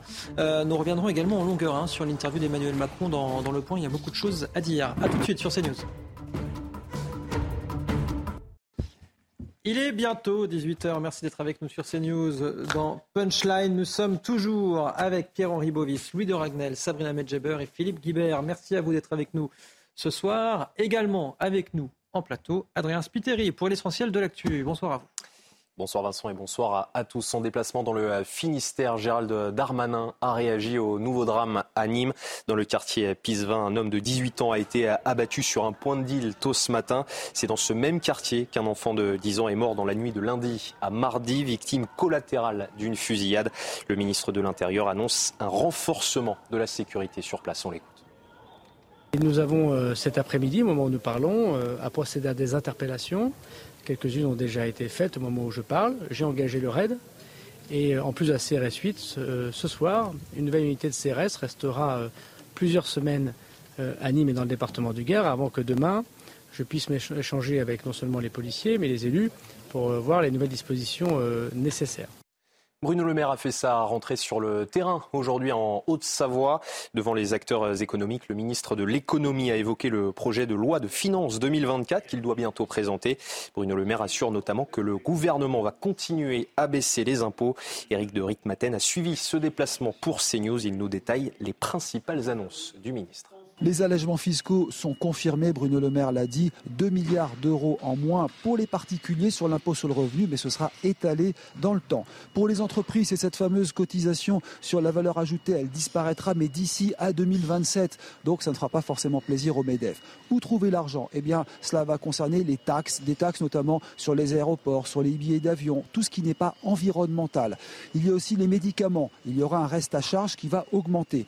Maintenant, l'État est plutôt euh, puisque les recettes fiscales sont bonnes depuis plusieurs années maintenant. Les rentrées d'argent avec l'IR, l'impôt sur le revenu, sont passées de 70 à 140 milliards, ce qui est exceptionnel, a dit Bruno Le Maire. Pareil pour euh, l'impôt sur les sociétés, parce que comme l'impôt a baissé pour les entreprises, il y a plus d'entrepreneurs et on a pratiquement, euh, non pas doublé, mais passé de 50 à 70 milliards les recettes fiscales liées aux entreprises. En revanche, ce qui ne va pas, ce sont les amendes. Bruno Le Maire estime qu'on recouvre très mal les recettes liées aux amendes, aux PV, comme on dit. Et ça, ça doit changer. Un tiers seulement des PV sont payés. Ça n'est pas normal. Au niveau euh, de la croissance, confirmation que cette année, nous serons à 1% en France, ce qui est vraiment exceptionnel pour euh, un pays qui est dans une Europe qui a de grandes difficultés et dont l'Allemagne entre en crise. Volodymyr Zelensky réagit à la mort d'Evgeny Prigogine. L'Ukraine n'a rien à voir, assure le président ukrainien. Volodymyr Zelensky a au contraire sous-entendu une responsabilité du Kremlin. Pour rappel, Evgeny Prigogine a perdu la vie hier soir dans le crash d'un avion. Toujours dans l'actualité internationale, la date de la visite de Charles III et de la reine Camilla est désormais connue. En France, ils viendront du 20 au 22 septembre prochain. Annonce du palais de Buckingham et de l'Élysée aujourd'hui. Initialement prévue au printemps, la visite du roi d'Angleterre en France avait été reportée en raison notamment eh bien, des manifestations contre la réforme des retraites. Le couple se rendra à Paris et également à Bordeaux. Retour en France maintenant avec ces images impressionnantes de grêlons, aussi gros que des balles de golf. Ils sont tombés à Chevagne dans l'Allier. Vous les voyez sur ces images. Certains départements français sont en effet aujourd'hui touchés par des orages. Et si certains départements sont touchés par des orages et de la grêle, d'autres font toujours face à de fortes chaleurs. C'est le cas dans le sud de la France. Sur place, les habitants et vacanciers recherchent de la fraîcheur. Exemple à Bordeaux avec ce reportage de Jérôme sur le parking de l'ancienne base sous-marine à Bordeaux, le thermomètre annonce 39 degrés. Ici, les visiteurs se pressent pour rentrer au frais. Le coup de chaud aide à visiter ce genre de bâtiment. Voilà. Dehors, c'est dur là Oui, très. On sent la chaleur. C'était euh, une vision euh, de, l'exposition qui nous intéressait. En plus, ça tombe très bien avec la chaleur, puisqu'il va y avoir un petit peu plus de fraîcheur à l'intérieur. À l'intérieur, plongée dans le noir, l'exposition sur Gaudi et Dali défile sur les murs de ce bloc de béton. Leur épaisseur de 6 mètres assure une fraîcheur toute relative, 26 degrés quand même. Ça fait du bien, il fait 12 degrés de moins, même si on a quand même du mal à se refroidir. Et puis l'espace est sympa, le jeu de lumière, euh, Gaudi, Dali. C'est beaucoup plus frais ici qu'à l'extérieur et on est, on est ravis de se rafraîchir. On a fait pas mal de piscines et euh, là du coup on s'est mis au frais et puis ça fait un peu de culture en même temps, donc euh, ça permet de concilier les deux. Ici, dès que le temps est pluvieux ou que les températures sont extrêmes, le nombre de visites est en très forte augmentation. On a la chance d'avoir cette euh, fraîcheur naturelle euh, dans les, dans les bassins et donc forcément les visiteurs, au fur et à mesure que la chaleur augmente, viennent se réfugier. Par rapport à une journée normale, euh, à cette époque, on doit être à plus 20% à peu près. À partir de vendredi, les températures devraient redevenir raisonnables dans la capitale girondine avec un maximum de 25 degrés. Voilà, c'est la fin de ce journal. La suite de Punchline avec vous, Vincent, et vos invités. Merci cher Adrien. On vous retrouve à 19h pour un autre point sur l'actualité. Un individu et sa famille ont donc été expulsés de leur logement à Deuil-la-Barre en région parisienne après avoir pillé lors des émeutes fin juin, début juillet. Je vous propose de regarder ce reportage signé Marine Sabourin et Léo Marcheguet. Ce jeune et sa famille quittent définitivement leur logement social de Deuil-la-Barre hier après-midi, le tout sous le regard d'agents des polices nationales et municipales. Le 4 juillet dernier, cet individu a été condamné à 12 mois d'emprisonnement pour avoir pillé plusieurs commerces de cette ville du Val d'Oise lors des émeutes liées à la mort de Naël. Ce magasin alimentaire avait été attaqué dans la nuit du 29 au 30 juin, tout comme la boutique d'un opticien où plusieurs centaines de paires avaient été volées. Tous ont été jugés en comparution immédiate au tribunal correctionnel de Pontoise selon nos confrères du Parisien. Cette décision est jugée satisfaisante par les habitants. Ce monsieur, ben, il a fait une grosse bêtise, il doit quand même payer euh, parce que le, pauvre opticien, lui, il y est pour rien et puis il subit et puis il va avoir des problèmes. Donc pourquoi pas lui après tout hein. Et puis il n'a pas à faire ça, c'est tout. Celui qui casse euh, doit payer. Moi, je trouve que c'est tout à fait normal que ce gars-là soit expulsé et compagnie. Pour moi, il n'y a pas d'autre alternative. Depuis 2018, un partenariat a été instauré entre la préfecture du Val d'Oise et les bailleurs sociaux du département pour faire face aux incivilités dans les quartiers. Pierre-Henri Bovis, on dit souvent que la justice euh, est lente. En l'occurrence, euh, cette fois-ci, elle est plutôt rapide. Alors, je, vais peut-être vous surprendre, mais je pense qu'il s'agit euh, d'un tour de passe-passe assez malin de la part du préfet et, euh, d'un beaucoup de communication. Euh, je vous explique en, quelques mots. Premièrement, une condamnation pénale, vous savez, n'est pas un motif de résiliation d'un bail social. Premièrement, euh, c'est pas du tout un motif, sinon plus d'un serait, serait expulsé. Et, et, deuxièmement, je suis assez, là pour le coup, étonné, mais je pourrais être agréablement étonné de la rapidité à laquelle une expulsion est, est prononcée. Vous savez, les expulsions aujourd'hui en France, lorsqu'on atteint un an, un an et demi en termes de délai, on peut s'en satisfaire. Euh, donc euh, je, pense que euh, il devait y avoir une procédure d'expulsion en cours, à mon avis, et qu'il y a eu une belle, une belle opportunité. Les astres étaient alignés pour le préfet, qui du coup a surfé sur et on voit là condamnation, son, voilà, son X, cette condamnation au pénal pour prévenir. Alors. En revanche, maintenant, donc là, j'interviens dans un cadre un peu plus procédural, avocat. Après, en termes de communication, c'est plutôt malin. C'est-à-dire c'est un message aussi qui est envoyé, euh, alors un message certes erroné et, euh, et maquillé, mais en tout cas un message qui peut en faire réfléchir plus d'un, en se disant ah tiens si euh, je suis condamné au pénal, je pourrais peut-être être expulsé. Après il faut avoir un peu d'honnêteté intellectuelle et dire qu'il il y a un bon maquillage. mais leur famille aussi. Et leur famille aussi, donc c'est c'est un message certes la publicité mensongère. Voilà. Mm. En termes de droit, on pourrait s'en tenir là. C'est la publicité mensongère. Euh, moi, je trouve que c'est une, même si c'est un effet de communication, c'est toujours une décision qu'il faut saluer, puisque en l'espèce, euh, il s'agit quand même de faits délinquentiels. Donc, euh, c'est bien que le préfet, dans le cadre de cette procédure d'expulsion, ait atteint l'acmé de son, sa prérogative et réussi à, à expulser ces, ces, gens qui, normalement, devraient être inscrits dans une politique de pilleurs euh, casseurs et non pas de, casseurs-payeurs, comme euh, on l'a souvent entendu sur les plateaux. Euh, moi, j'estime qu'un logement social, comme n'importe quel logement, enfin plus particulièrement un logement social, c'est l'octroi d'un droit, mais c'est également l'octroi d'un devoir. On, est, on habite un logement social parce qu'on respecte aussi les valeurs de notre pays, la civilisation de notre pays, les mœurs de notre pays et encore une fois surtout euh, le droit de notre pays. Donc euh, moi je suis plutôt, je trouve que cette décision est salutaire et si elle pouvait aller dans un autre sens et dans un bon sens et inciter d'autres à faire les mêmes choses, j'en serais ravi. Oui, je, vous remercie de nous avoir donné ces précisions parce que j'étais moi-même extrêmement étonné de cette procédure parce qu'effectivement, si à chaque fois qu'un un habitant de logement social était condamné par la justice, il était expulsé. Euh, enfin, je ne suis pas en train de dire que tous les habitants de logements sociaux sont des délinquants ou des criminels, loin de là, loin de moi cette idée. Enfin, néanmoins, on le saurait quand même et il y en aurait un petit peu plus. Il y en a quand même quelques-uns. Donc, euh, notamment, on parlait des trafiquants de drogue tout à l'heure le fait est que ça se passe souvent dans des quartiers d'habitat social. En, revanche, pour rebondir à ce que, ce que vous dites, parce que c'est intéressant, le, le, le, logement social, c'est n'est pas quelque chose à laquelle tout le monde devrait avoir droit comme ça de manière ah automatique. Alors il y a des, conditions, de revenu, mais euh, peut-être que ces conditions aussi d'attribution devraient être revenues, euh, revues justement. Pour peut-être intégrer dans ces conditions d'attribution le fait de ne pas être condamné pénalement ou du moins sur de ne pas être inquiété sur tel ou tel fait et notamment dans le trafic de stupéfiants, on en parlait tout à l'heure. J'ajoute juste un mot parce que là l'ensemble des occupants donc de la famille, j'imagine, ont été expulsés. Et ça, ça m'intéresserait de savoir où ils sont passés, où ils hmm. logent aujourd'hui. Hmm. Parce bah, que dans je suis d'accord. Hein. c'est souvent le cas. Il y a un droit au relogement. qu'il y a des sanctions. Mais si on met les gens à la rue. Non, euh, non, il y a un droit au relogement. Et, effectivement, notamment, c'est un, point intéressant à, souligner c'est que lorsqu'il y a une expulsion, euh, la famille doit être relogée, c'est le droit au relogement.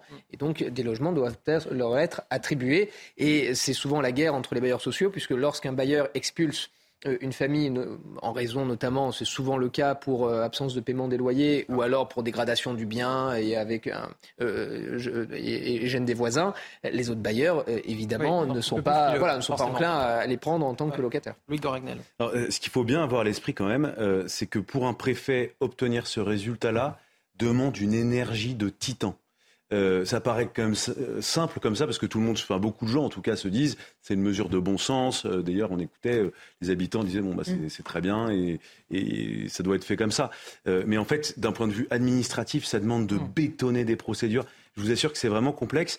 Et, et, moi, là où je salue vraiment l'action du préfet, qui s'appelle Philippe Cour, c'est qu'en fait, il y a plein de préfets qui ne tentent même pas, qui ne veulent même pas essayer. Et là, c'est la démonstration que c'est possible. Et il faudrait des préfets comme ça. Alors il y en a, y en a quelques-uns. Hein. Il y a le, préfet du Nord aussi qui est assez ferme. Il y a le préfet de l'Hérault, euh, Hugues Moutou, euh, qui, est extrêmement ferme et qui est très intransigeant sur un, certain nombre de, principes, en tout cas qui, n'a absolument pas la main qui tremble.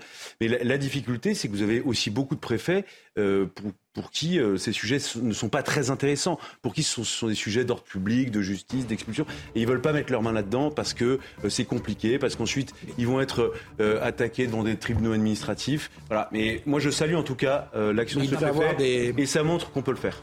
Il devait y avoir quelques circonstances aggravantes dans ce dossier. Oui, mais il faut le faire. Il y a, d'autres préfets qui ne connaît pas l'ensemble du dossier. Qui n'auraient pas tout, qui n'auraient pas été jusque là. C'est vrai que certains préfets, mais certains préfets effectivement ferment les yeux. Il faut après souligner, euh, après avoir dit tout ça, il faut aussi souligner effectivement l'action du préfet et la volonté en tout cas du préfet de remettre de l'ordre dans, certains, dans certains quartiers. Allez, vous restez bien avec nous autour de cette table. Vous restez bien sur CNews. Dans un instant, on reviendra sur les annonces faites par Bruno Le Maire aujourd'hui. On reviendra également sur l'interview d'Emmanuel Macron dans le point tout de suite. 18h15, bienvenue sur CNews en Punchline. Merci d'être euh, avec nous. Nous sommes toujours avec Sabrina Medjaber, Philippe Guibert, Louis de Ragnel et Pierre-Henri euh, Bovis. Euh, Bruno Le Maire, le ministre de l'économie, lui, a fait sa rentrée aujourd'hui. Il a fait. il était face aux acteurs du monde économique. Il a présenté notamment son projet de loi finance 2024. Je vous propose de d'écouter, de regarder Éric de Ritmaten, notre journaliste du service économique, était sur place. Les allègements fiscaux sont confirmés, Bruno Le Maire l'a dit, 2 milliards d'euros en moins pour les particuliers sur l'impôt sur le revenu, mais ce sera étalé dans le temps. Pour les entreprises, c'est cette fameuse cotisation sur la valeur ajoutée, elle disparaîtra, mais d'ici à 2027. Donc ça ne fera pas forcément plaisir aux MEDEF. Où trouver l'argent? Eh bien, cela va concerner les taxes, des taxes notamment sur les aéroports, sur les billets d'avion, tout ce qui n'est pas environnemental. Il y a aussi les médicaments. Il y aura un reste à charge qui va augmenter. Maintenant, l'État est plutôt euh, puisque les recettes fiscales sont bonnes depuis plusieurs années maintenant. Les rentrées d'argent avec l'IR, l'impôt sur le revenu, sont passées de 70 à 140 milliards, ce qui est exceptionnel, a dit Bruno Le Maire. Pareil pour euh, l'impôt sur les sociétés, parce que comme l'impôt a baissé pour les entreprises, il y a plus d'entrepreneurs et on a pratiquement, euh, non pas doublé, mais passé de 50 à 70 milliards les recettes fiscales liées aux entreprises. En revanche, ce qui ne va pas, ce sont les amendes. Bruno Le Maire estime qu'on recouvre très mal les recettes liées aux amendes, au PV, comme on dit. Et ça, ça doit changer. Un tiers seulement des PV sont payés. Ça n'est pas normal. Au niveau euh, de la croissance, confirmation que cette année, nous serons à 1% en France, ce qui est vraiment exceptionnel pour euh, un pays qui est dans une Europe qui a de grandes difficultés et dont l'Allemagne entre en crise. Bon, bah, tout va bien. Philippe Guibert. Si le seul problème, c'est les amendes impayées, tout va bien. Non, non, ce qui est intéressant, je trouve, dans ce que nous raconte Eric euh, de Ritmaten, c'est qu'en fait, le gouvernement est face à un budget très difficile à boucler, puisqu'il a besoin de faire des économies pour tenir quelques-uns de ses engagements pris auprès de la Commission européenne, mais aussi des agences de notation qui ont durci le ton, vous vous souvenez peut-être, avant les vacances. Et donc là, il doit envoyer des signaux à la Commission européenne et à ses agences de notation, et qu'une des façons de le faire, c'est que les allègements fiscaux qui étaient programmés un peu pour les ménages, beaucoup pour les entreprises, sont en fait étalés, ce qui est une façon de moins charger le budget euh, de 2024 en étalant les allègements fiscaux jusqu'à 2027. Donc ça, c'est une information importante, parce que ça veut dire que les, baisses d'impôts promises aux classes moyennes, elles vont être euh, moins fortes et plus lentes que ce qui était prévu, et même chose pour euh, les entreprises. Euh, donc ça, je trouve, c'est une, évolution dans la politique budgétaire. Mais de toute façon, regardons les choses en face. On a beaucoup discuté au premier semestre de la réforme des retraites. Souvenez-vous, euh, la réforme des retraites, après amendement, nous vous a économisé, je crois, une quinzaine de milliards par an à horizon 2030. Euh, là, le gouvernement, en plus, cherche à faire 15 milliards d'économies pour le budget 2024. Donc autant que d'efforts que la réforme des retraites. Et puis la deuxième, pardon, j'ajoute juste, le, reste à charge pour les pour l'assurance maladie me paraît un des sujets de la rentrée, puisque là on a une confirmation implicite ou explicite que le reste à charge euh, va être augmenté dans le remboursement des médicaments. Donc le remboursement va être diminué. on ne sait pas exactement combien oui, encore. Ce que je ne trouve pas totalement illégitime, c'est-à-dire mm. passer de 50 centimes à 1 euro ou 1,50 euro. Euh, enfin, il faut voir les détails du, du, projet, mais enfin, ça peut euh, être une piste euh, raisonnable.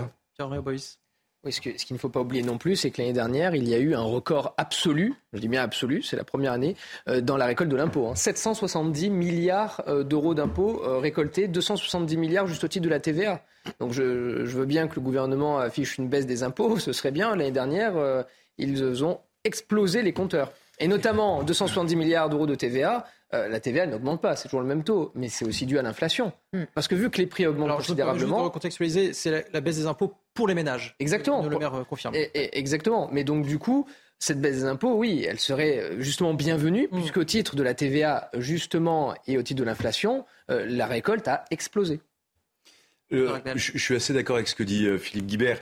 L'exercice est quasiment impossible pour le gouvernement. Donc effectivement, il cherche 14 milliards d'euros. et puis, il y, a, un objectif politique qui est de montrer on a su dépenser quand il le fallait au moment du Covid et euh, au moment de l'inflation. Euh, maintenant, on veut aussi montrer euh, qu'on sait gérer. Sauf que la difficulté dans cette histoire, c'est qu'il y a eu 700 milliards d'euros de dettes supplémentaires depuis le début du premier quinquennat d'Emmanuel Macron, depuis 2017. et aujourd'hui, ce qui est vrai, c'est que les, caisses sont vides, mais, et, le gouvernement veut simplement toucher, essayer de faire le moins mal possible à chaque fois. Le, problème, c'est celui-là. C'est-à-dire qu'ils ne veulent pas affronter un mammouth, par exemple. Quand vous, vous regardez 1000 euros de dépenses publiques, il y a 570 euros euh, qui partent pour des dépenses sociales. Bien, dont les retraites, dont les, dont les retraites. Vous avez raison. Le, le, poste le plus important. Vous avez raison. Vous avez raison. Mais globalement, au gouvernement, personne euh, ne veut retirer entre guillemets euh, un droit, une aide, une subvention, une, un moyen de défiscaliser quelque chose, par exemple aux plus modestes, parce qu'ils se disent c'est tellement populaire, c'est pas possible. Ni aux retraités qui votent. Ni aux retraités qui votent pour eux, voilà, c'est difficile à assumer. Et donc, en fait, si, si vous voulez, c'est euh, le gouvernement est face à que des mauvaises solutions, euh, puisqu'ils ne veulent pas taper, euh, par exemple, dans, oui, dans, les aides sociales, il y a beaucoup de choses hein, mmh. qu'on pourrait, qu'on pourrait diminuer, l'aide médicale d'État, enfin, il y a, il y a, mais il n'y a pas que lié à l'immigration, hein, il, y a des, il, y a, il y a plein de dépenses sociales, même le RSA pourrait être il y a les pensions touché, impacté, il y, a, plein d'idées qui existent, sauf que le gouvernement garde en mémoire la polémique autour de la baisse des APL, finalement ils avaient été obligés de rétro-pédaler parce que ça avait fait une énorme polémique. Ça montre simplement une chose, c'est qu'ils ne savent pas très bien euh, où aller et ils ne veulent pas euh, tailler dans le vif, alors que d'autres pays européens, je pense à l'Italie par exemple, euh, l'ont fait. Sabrina Medjaber? Je trouve qu'il est dans une position rassurante. Hein. Il est dans sa fonction politique. si on porte même un regard psychosocial sur son discours, il est presque dans une incarnation paternaliste de, de, comment dire, de de, bienfaits et d'espoir euh, envers les Français lorsqu'ils parlent justement de, cette, imposition euh, qui, je le rappelle encore une fois, ne dépend plus simplement euh, de la dépense publique, mais également du capitalisme financier, financier et financiarisé, puisque l'inflation que, l'on subit aujourd'hui n'est pas liée simplement aux dépenses publiques françaises, hein, ne serait-ce que l'électricité qui a bondi encore de 10%, 10 au mois d'août s'inscrit dans un marché européen d'électricité duquel la France ne veut pas se retirer comme l'a fait par exemple l'Espagne et le Portugal. Et malheureusement, au prix de la dépendance face à l'Allemagne, nous payons aujourd'hui euh, une électricité que nous pourrions produire moins cher et, surtout payer moins cher. Donc il y a aussi toute cette macroéconomie que Bruno Le Maire est obligé de prendre en compte et qui malheureusement ne peut pas aujourd'hui suffire aux Français puisque le français, lui, dans le discours, dans les, éléments de langage de Bruno Le Maire, ne comprend pas en réalité où va l'argent des Français, puisque vous le disiez à juste titre, ou, plutôt euh, Pierre-Henri, on n'a jamais payé autant d'impôts et finalement on ne sait pas comment et, où euh, va l'argent des Français. Donc il me semble que Bruno Le Maire devrait avoir un discours un peu plus clair euh, et un peu plus moyen, j'ai envie de dire, pour que les Français puissent comprendre précisément comment est réparti leur argent. Le, problème justement de l'impôt, et, notamment euh, d'où va l'impôt, c'est que tous les services publics aujourd'hui sont à, alors j'allais dire à l'arrêt, mais en tout cas presque à l'arrêt. La justice fonctionne mal et en tout cas est le, mauvais élève de l'Europe. Vous savez, je, le répète souvent, mais on a quatre fois moins de magistrats que nos, que, nos voisins européens hein, quand même. On a 10 magistrats pour 100 000 habitants. La moyenne, c'est 43, 44 magistrats pour 100 000 habitants. Donc on est loin du compte. Quand bien même Éric Dupont-Moretti a voulu faire des efforts, notamment pour essayer de recruter des magistrats, on est encore très loin des comptes. Et on pourrait faire euh, comme ça le bilan sur tous les secteurs publics. L'hôpital, l'hôpital est en crise, l'école républicaine est en grande crise, et on pourrait. Euh, mais la difficulté, c'est que le nombre de fonctionnaires, en fait, on, souvent, on mélange deux choses. Il y a euh, l'administration publique d'État, enfin, il y a les fonctionnaires d'État, et il y a la fonction publique territoriale.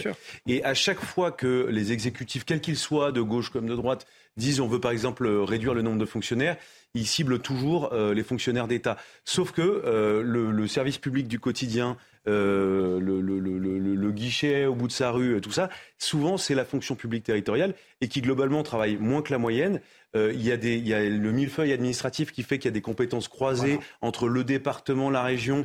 Euh, et donc vous avez plein de gens qui travaillent, qui ne savent même pas très bien ce qu'ils font, euh, avec, dans des commissions pour sont payés à temps plein. Payés à temps plein pour arbitrer ce qui relève du département ou de la région. Je sais d'ailleurs que Emmanuel Macron en parle dans son entretien au point.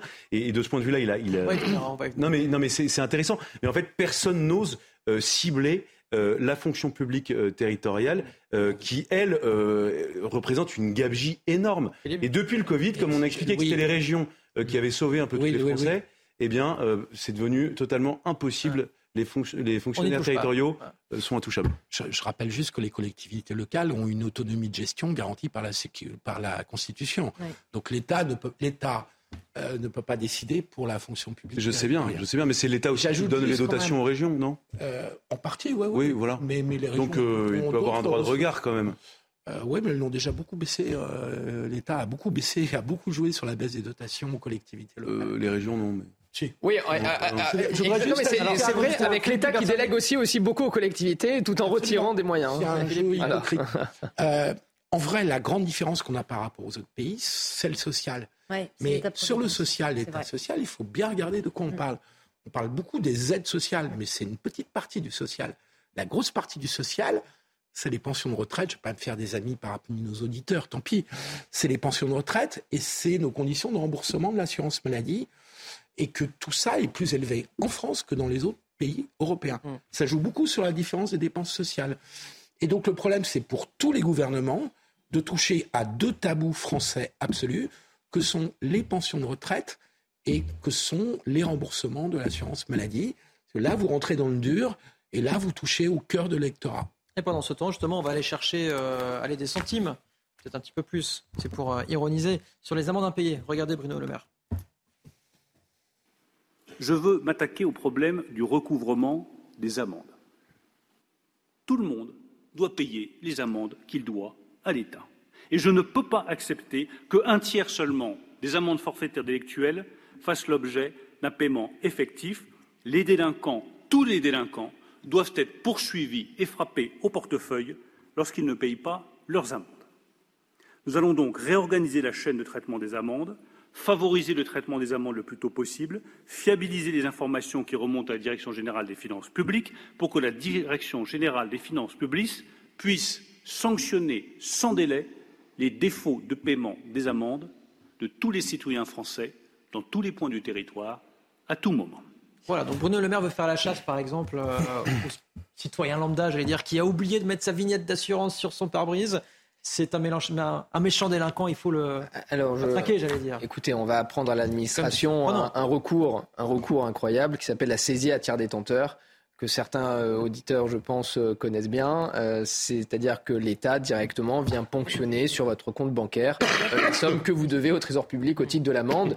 Donc s'il veut faire la chasse, écoutez, il peut très bien se saisir de ce recours que le Trésor connaît bien, euh, euh, nonobstant ce que peut nous raconter Bruno Le Maire. Mais qui est très effectif d'ailleurs. Non mais attendez, qui est très effectif. Vraiment très peu. Qui est très, non, mais qui est très effectif et surtout pour contester une saisie à terre détenteur, il faut, euh, il faut se lever de bonheur. C'est mm. compliqué, c'est compliqué. La plupart du temps, vous ne pouvez pas le faire seul parce que les textes aussi sont assez compliqué. D'ailleurs, la, manière aussi d'avoir rédigé ces textes-là pour engager les recours euh, sont faits de telle manière que si vous ne le faites pas seul, vous risquez euh, de, d'échouer. Et donc vous devez faire aussi appel à des avocats. Et donc ça vous coûte évidemment des, fonds. Et donc selon le montant qu'on vous saisit, vous n'allez pas engager de procédure. Et donc vous vous laissez saisir directement sur votre compte bancaire.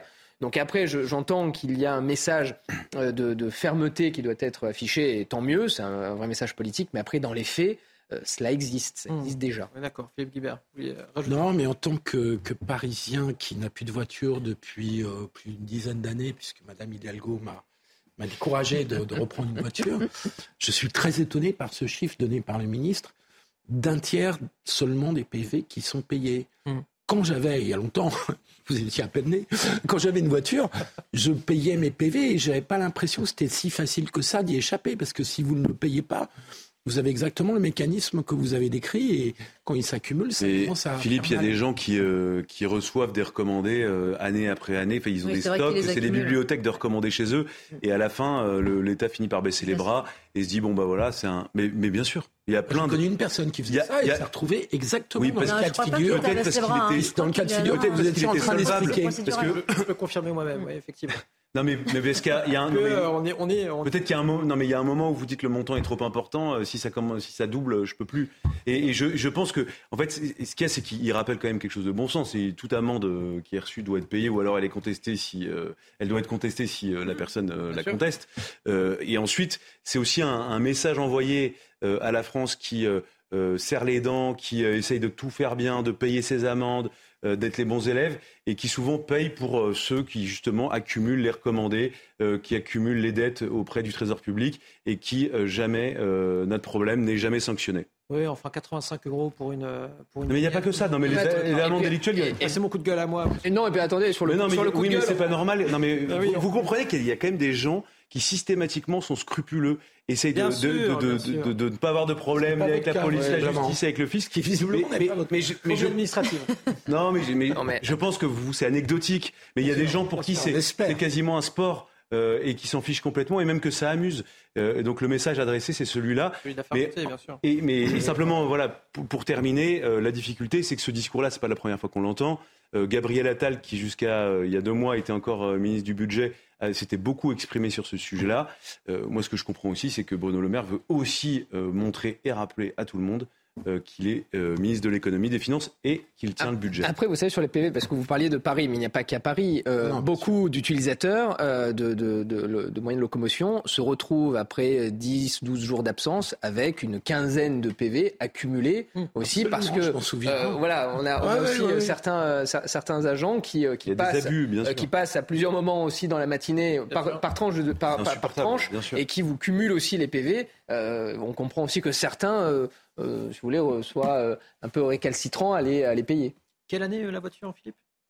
Non, je vous assure, ça fait 10 ans que j'ai plus de voiture. Donc, oh, bah ça va. C'était les années 2000, 2000, ouais, 2014. on va pas mettre ça sur le dos d'Hidalgo. C'était certes encore en études, mais ça correspond à peu près à son mandat. Allez, vous restez bien sur cette table. On va pouvoir évoquer Emmanuel Macron dans quelques instants. Son interview très intéressante. À tout de suite. De retour sur CNews pour la dernière partie de Punchline avec toujours Sabrina Medjeber, Philippe Guibert, Louis de Ragnel et Pierre-Henri Bovis. Pour cette dernière partie d'émission, nous allons évoquer Emmanuel Macron, du moins son interview dans Le Point. Plusieurs, euh, plusieurs thèmes abordés par le président de la République. On va débuter avec euh, eh bien, ce bilan qu'il fait euh, des émeutes, Emmanuel Macron qui dit on a un problème d'intégration. Des gens disent que c'est un problème d'immigration récente. C'est surtout un problème d'intégration et de refondation de la nation. Ce ne sont pas les étrangers qui ont causé ces émeutes. 90% sont nés français. Une immense majorité des personnes interpellées viennent vient de familles monoparentales ou de l'aide sociale à l'enfance. Voilà ce que dit Emmanuel Macron dans Le Point. Qui veut ouvrir le bal c'est euh, ce que j'évoquais tout à l'heure, c'est que le, problème des émeutiers, mais, notamment, mais pareil aussi sur le trafic de stupéfiants et l'ensemble des délits, c'est que euh, la plupart euh, de ceux qui sont interpellés sont français. Je le vois bien d'ailleurs dans les dossiers que, nous avons à traiter, ils sont de nationalité française. Euh, et donc, vous ne pouvez strictement rien faire au titre de, quand on entend des, des, commentateurs un peu facilement dire il faut les renvoyer, etc. Non, ils sont français. Donc, euh, donc c'est vraiment un problème d'intégration. Et effectivement, Emmanuel Macron a raison. Alors, est-ce que c'est un problème d'intégration déjà euh, des parents ou alors d'une génération encore avant, là, il faudrait creuser peut-être la, la, question. Mais ce qui est certain, c'est qu'on a affaire à une jeunesse aujourd'hui qui ne se sent pas intégrée, qui ne se sent pas assimilée, qui n'épouse pas non plus les valeurs de la République on a un vrai problème de cohésion euh, nationale à ce niveau-là, qui se sent complètement marginalisés, euh, d'ailleurs, d'une partie de la, société, une société peut-être qui va trop vite euh, pour, pour cette jeunesse, mais aussi qui est gangrénée par toute une série de messages qui véhiculent sur les réseaux sociaux et notamment sur TikTok, où chacun se lance aussi des défis à celui qui va réussir à commettre parfois le délit le, plus grave sans se faire sans se faire pincer et avec toute une série de rigolades derrière. Et pardon de le dire lorsque la justice est défaillante notamment lorsque la justice des mineurs patine. C'est la grande rigolade dans les quartiers où justement on se dit, bon, bah, vu que de toute manière euh, on n'appartient pas à ce système, on n'appartient pas à cette République, on n'épouse pas ces valeurs-là, et que de toute manière la justice en face ne fonctionne pas lorsqu'on arrive à dépasser la ligne rouge, alors continuons à dépasser la ligne rouge. Et c'est pour ça que je parlais tout à l'heure de prévention et de sanction. Euh, si vous voulez sanctionner sans prévenir, vous n'arrivez pas à avoir ce rôle aussi pédagogique derrière. Mais si vous prévenez euh, d'une sanction, mais que la sanction derrière ne tombe pas ou n'est pas exécutée, alors là, c'est euh, totalement la, perte de crédibilité totale notamment euh, envers cette population, mais aussi un problème de confiance derrière envers ceux qui subissent aussi ces violences et cette délinquance. Lorsqu'on entend par exemple ces familles, dans, on, parlait de Nîmes tout à l'heure, mais ces familles aujourd'hui qui réclament la police, qui réclament la justice, mais si justement l'État est défaillant et n'arrive pas à les protéger, alors vous rompez complètement le lien de confiance et vous arrivez à des situations totalement dramatiques où certains se font justice eux-mêmes. Mmh. Emmanuel Macron l'a fait objectivement de la politique euh, quand il dit ce ne sont pas des étrangers. Évidemment, ce ne sont pas des étrangers dans la mesure où euh, ils ont une carte d'identité. Mais si on va au bout du problème, je rejoins un peu ce que vous disiez, euh, c'est que ce sont des gens souvent dont les parents, grands-parents ou arrière-grands-parents sont issus de l'immigration, des générations qui n'ont posé aucun problème pour le coup d'intégration, d'assimilation. Euh, c'était des gens qui, de toute façon, n'avaient pas le choix, devaient s'intégrer économiquement. La difficulté, c'est qu'en fait, euh, donc leurs enfants ou leurs petits-enfants ou leurs arrière-petits-enfants, euh, souvent considèrent que leurs aïeux se sont soumis en fait à la France et ont construit un contre-discours en disant mais nous on, nous on va se faire respecter en fait nous on n'est pas ça et on n'est pas français dans un contexte où je pense c'est même la génération ma génération je pense euh, où euh, on était dans une, inversion des valeurs euh, quasiment totale, où tout le monde devait s'excuser, où on ne, leur faisait pas aimer la France, tout simplement. On leur expliquait, mais mon pauvre, c'est pas de ta faute, tu es pour rien. On était tout le temps dans une espèce de, culture de l'excuse. Et donc là, il s'est produit ce qui s'est produit. et, je pense que le, diagnostic qu'Emmanuel Macron fait publiquement, ce n'est même pas celui qu'il pense au fond de lui. Emmanuel Macron, au fond de lui, et je pense que là, s'il était, il discutait autour de la table et qu'il n'y avait pas de, de, micro ni de caméra, euh, serait d'accord avec ce constat-là et serait d'accord avec le mettre d'hypothèses là-dessus. Ah non, mais moi, j'ai parlé avec lui, de, avec Emmanuel Macron, euh, il, y a, il, y a, quelques années, euh, justement, des, des questions d'assimilation, d'intégration. Je peux vous dire qu'il allait extrêmement loin euh, dans, dans, les conversations qu'on a pu avoir. Ah mais, mais, le problème, c'est qu'à chaque fois, je pense, c'est ce qu'il se dit là, c'est que si on va trop loin, c'est que s'il si, va trop loin, il a peur de heurter une partie de la population. Mais donc en fait, on tourne autour du pot. et même, je pense que ça ne rend pas service. Si vous voulez, pour tous ceux euh, qui sont issus de, l'immigration et qui s'en sont sortis euh, parfois tout seuls. La France ne les a même pas aidés. C'est pas, pas un problème d'être issu de l'immigration. Non, mais bien sûr, mais on réussit, on réussit, si vous voulez, à adhérer au projet commun, à se fondre, à, créer une vie, à, vous voyez, à avoir une ambition pour eux, pour leur pays, pour leurs enfants. Euh, eux sont très gênés d'ailleurs par le, discours d'Emmanuel Macron parce que ils ne se reconnaissent absolument pas dans les populations de casseurs. Ils le savent évidemment que beaucoup d'entre eux sont issus de l'immigration. Moi, je regarde et je, je pense que ça va, ça, va peut-être choquer Philippe Guibert. Pendant les émeutes, si vous voulez, on récupérait tous les soirs à Europe 1 le, la liste des noms des personnes qui étaient gardées à vue. Et je suis désolé, vous appelez n'importe quel policier, ils vous disent bon bah voilà, c'est ils viennent tous, ou la plupart d'entre eux viennent de pays qui ne sont pas la France à l'origine. Vous voyez? Alors je sais que hein. c'est un tabou aujourd'hui en France, mais globalement, ça correspond à une réalité que eux, les policiers, eux, établissent assez, enfin, pour le coup, sans pudeur, puisque c'est leur quotidien. Philippe Guibert. Euh, mais ça me choque pas. Enfin, le fait que la plupart des prénoms euh, de ceux qui ont été interpellés euh, soient des prénoms d'origine étrangère ou extra-européenne, on n'est pas extrêmement surpris. Moi, je trouve que Emmanuel Macron fait une très bonne interview. Très honnêtement, moi, j'ai été très critique avec lui depuis le début de l'année 2023. Je trouvais que ses interventions étaient entre hors sol et de la langue de bois. Je trouve que là, il dit des choses claires et nettes. Et je partage, je dois dire, son analyse des émeutes. Faites attention à ce qu'il vous a dit, Louis, parce que comme tous les politiques et les grands politiques, mm. Emmanuel Macron a tendance à dire ce que l'auditeur a envie d'entendre aussi. il est quand même euh, président de la République. Euh. Oui, oui, ça ne m'a pas échappé. Et donc, je trouve qu'il dit une chose très claire que je partage complètement et qu'il m'est arrivé de dire sur ce plateau à l'époque des émeutes, c'est que ces émeutes ont été sans revendication politique ni religieuse c'était du pur nihilisme euh, contre l'État, contre l'autorité, contre toutes les formes euh, d'autorité. Enfin, du pur capitalisme. Parce que quand on va chez Nike se servir euh, de basket, c'est pas contre l'État. Mais ça veut dire quoi ça? C'est très important ce que vous dites. si je peux terminer. Donc je pense qu'il n'y a aucune conscience politique dans ces, chez ces émeutiers. Je pense qu'il y a simplement une volonté de, de révolte et de refus de l'autorité. C'est politique. Je termine. C'est très politique. Oui, je termine. Vous pouvez pas dire que c'est pas politique. Oui, vous avez un peu parlé, donc un tout petit peu. Euh, donc je, je pense qu'il n'y a aucune conscience politique. Que le phénomène puisse être analysé politiquement, je pense que chez les acteurs, il n'y a aucune conscience politique. D'ailleurs, vous savez très bien que dans ces quartiers, ce sont les quartiers qui s'abstiennent le plus à toutes les élections, à commencer par la plus importante, qui s'appelle l'élection présidentielle.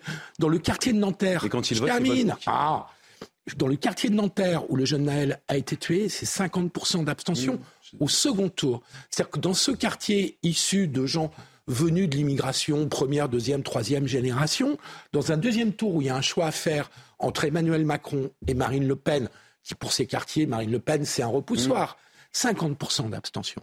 Donc, je pense qu'on est dans un recul profond de la conscience politique et qu'on est dans la violence nihiliste de décivilisation. De, en ce sens, je partage. Et de même, non seulement il n'y avait pas de revendication politique, mais il y a eu très peu voire pas du tout, de revendications religieuses. Tout le monde me dit, tout le monde nous dit parfois, ces quartiers sont gangrénés par l'islam ou par l'islamisme, pas tellement par l'islam, mais surtout par l'islamisme mm. ou par des pratiques rigoristes de l'islam. Mm-hmm. Dans ces émeutes, il n'y a pas eu de revendications religieuses. Donc, Je, trouve que c'est, je partage cette analyse du, du président de la République. Le constat qu'il fait aussi sur les familles monoparentales, me paraît très important. Enfin, les chiffres qu'il cite sont, sont majeurs. Donc oui, on est dans un problème d'intégration. On peut dire, c'est là le seul point où je vous rejoindrai, qu'on a peut-être trop accueilli par rapport à nos capacités d'intégration. Ça, c'est un vrai sujet. Le président également. Mais il est, mais il est passé. pour autant. Et pour, mais, mais d'abord et avant tout, un problème d'intégration. Mm. Et je trouve que le président de la République a enfin trouvé une analyse. Alors après, il faudra voir le passage mm. à l'action. Intégrer, ça ne veut pas dire euh, s'assimiler à un référentiel culturel commun. En fait, euh, Monsieur le Président de la République se trompe dans sa sémantique. Encore une fois, il ne s'agit pas d'un problème d'intégration. L'intégration, c'est le franchissement d'une frontière, c'est arriver dans un pays. Je rappelle que la France, et notamment à travers son code civil, est subordonnée à des conditions d'assimilation, à l'article 21-24, ainsi que la, la charte des droits et libertés de 2012. Donc toute personne qui arrive en France est tenue de s'assimiler. Le problème, ce n'est pas l'intégration, le problème, c'est la dépossession identitaire. La dépossession identitaire, aujourd'hui, malheureusement, elle est, elle est non seulement euh, connue, visible, mais en plus, elle est actée par euh, des phénomènes de haute tension sociale, comme on l'a vécu, comme on l'a vécu avec les émeutes. Donc, Philippe, lorsque tu dis que ça n'est pas politique, moi, nous avons tous vu ces images où les commissariats ont été attaqués, où les ah bibliothèques ont été attaquées, où les mairies ont été attaquées, où il y a eu une tentative d'assassinat contre Vincent Jeanbrun. Donc tout ça, c'est évidemment le maire de l'Allée Rose, évidemment. Donc tout ça, ce sont des symboles de la République, donc des symboles politique. Lorsque je parlais, il y a un refus, il y a une contre-société criminalisée, criminalisante qui s'est instaurée effectivement et principalement politique. C'est ça que je voulais. Principalement contre la République. Lorsqu'il y a cette haine antiflice qui, je voulais préciser tout à l'heure lorsque Louis en parlait, justement de cette espèce de cheminement euh, culturel qui a amené euh, qui a amené ces émeutes. Il ne faut pas oublier le rôle de la culture. Il ne faut pas oublier la culture de la transgression qui a été largement sponsorisée par le rap dans les quartiers. Quand vous êtes biberonné avec NTM qui vous chante pardonnez-moi l'expression, assassin de la police, nique la police, vous vous attendez à quoi? Vous vous attendiez certainement à ce que ces jeunes se réfèrent à un référentiel culturel français précisément puisque lorsque des, chanteurs de rap chantent précisément la haine de la France et l'anti-France. Il y a les clips de gangsta rap, il y a la culture américaine qui nous a été importée et qui est précisée et qui est justement pratiquée par euh, cette culture, en tout cas une partie de cette culture en France, qui bizarrement dans ses chants se réclame du misérabilisme social, mais qui dans ses clips affiche des signes ostentatoires du capitalisme financier presque le plus sauvage. Donc on est aussi. parce qu'on leur a jamais donné l'amour de la France, parce qu'on n'a même pas osé. Mais non, mais, c'est pas qu'on leur a pas donné l'amour de la France, euh, Louis, c'est que leur on leur a offert un modèle que l'on a estimé comme étant français. Elle est là l'erreur. Si bah, tu veux, c'est pas qu'on leur a pas appris l'amour de la France, c'est qu'on leur a fait croire que le rap c'était français, que dire nique la police c'était français parce que c'est autorisé par, l'acheter qui voulaient acheter euh, la paix sociale, tout ce que vous voulez et leur vote, mais bien sûr, euh, les conforter bien sûr. dans cette idée-là. D'ailleurs, ces clips-là, ces rappeurs-là, ils officient. ces rappeurs-là, ils officient généralement dans des quartiers qui recouvrent à peu près 60% de logements sociaux. Il faut dire la réalité. Lorsqu'il y a des maires clientélistes dont on parlait tout à l'heure qui fêtent l'Aïd, par exemple, avec les, les membres ou les Français de confession musulmane, ça s'appelle du clientélisme. Donc il y a bien aujourd'hui des autorités qui hmm. ont supplanté la légitimité de l'élu local. Il faut dire ce qui, est, ce qui est une réalité aussi en France depuis 40 ans. Donc Emmanuel Macron se trompe largement de diagnostic lorsqu'il parle d'intégration. Machiavel disait en son temps que l'assimilation est le seul rempart contre les cultures qui sont trop dissemblables. Emmanuel Macron doit faire un diagnostic culturel, lui qui est qui prodigue euh, la multiplicité des secrétariats d'État, il serait peut-être temps d'instaurer un secrétariat d'État d'assimilation aux familles qui peut-être n'ont pas les moyens, sincèrement ou hypothétiquement, de s'assimiler aux mœurs françaises et de les aider notamment dans la parentalité, à accompagner leurs enfants à s'inscrire dans une logique culturelle française. Oui, de Je voulais rebondir sur ce que disait Philippe Guibert tout à l'heure. Euh, vous aviez raison sur une chose, mais euh, je ne suis pas d'accord avec le, fond de votre raisonnement. Euh, vous, non, mais vous disiez, il n'y a pas de conscience politique, mais ce ne sont pas des intellectuels comme vous. Non, mais vous, vous attendez à ce que ce soit des gens, non, mais qui, qui, n'y a pas des intellectuels qui votent aux élections. Non, mais bien sûr, mais mais ce sont pas forcément. non, mais ce sont pas forcément. Non, mais si vous très flatté. Non, mais pour commettre ce type d'action. il ne faut pas avoir une démarche intellectuelle puissamment politique. Ce sont des gens, en tout cas, qui, comme ils se sont construits en contre-modèle de la France, euh, se disent que, euh, en fait, déjà, ils entendent aussi beaucoup de choses qui sont fausses euh, sur la manière avec laquelle l'État français est traité, parce que globalement, l'État est, relativement généreux avec eux et, et vivent en fait toute représentation d'un maire, même du président de la République, d'une loi, de n'importe quoi, comme une attaque contre eux et contre ce qu'ils représentent. Et en plus de ça, si vous ajoutez à ça euh, le fait que moi ce qui me frappe vous voyez dans la, ma génération euh, il y a beaucoup de gens qui par exemple n'ont jamais euh, sont issus de la troisième génération de, personnes d'origine algérienne qui n'ont jamais mis les pieds en Algérie de leur vie qui se disent algériens. S'ils vont en Algérie personne ne les connaît ils sont même rejetés. et ils sont même rejetés donc de leur entre guillemets pays d'origine et en France, ils se, construisent une légende, une sorte de mythe, nourri en plus par les autorités algériennes, qui explique que euh, les gouvernements français successifs euh, maltraitent euh, la population d'origine algérienne, cette population dont les autorités algériennes ne veulent absolument pas revoir sur leur territoire. et du coup, il y a une hypocrisie hum. incroyable autour de cette histoire.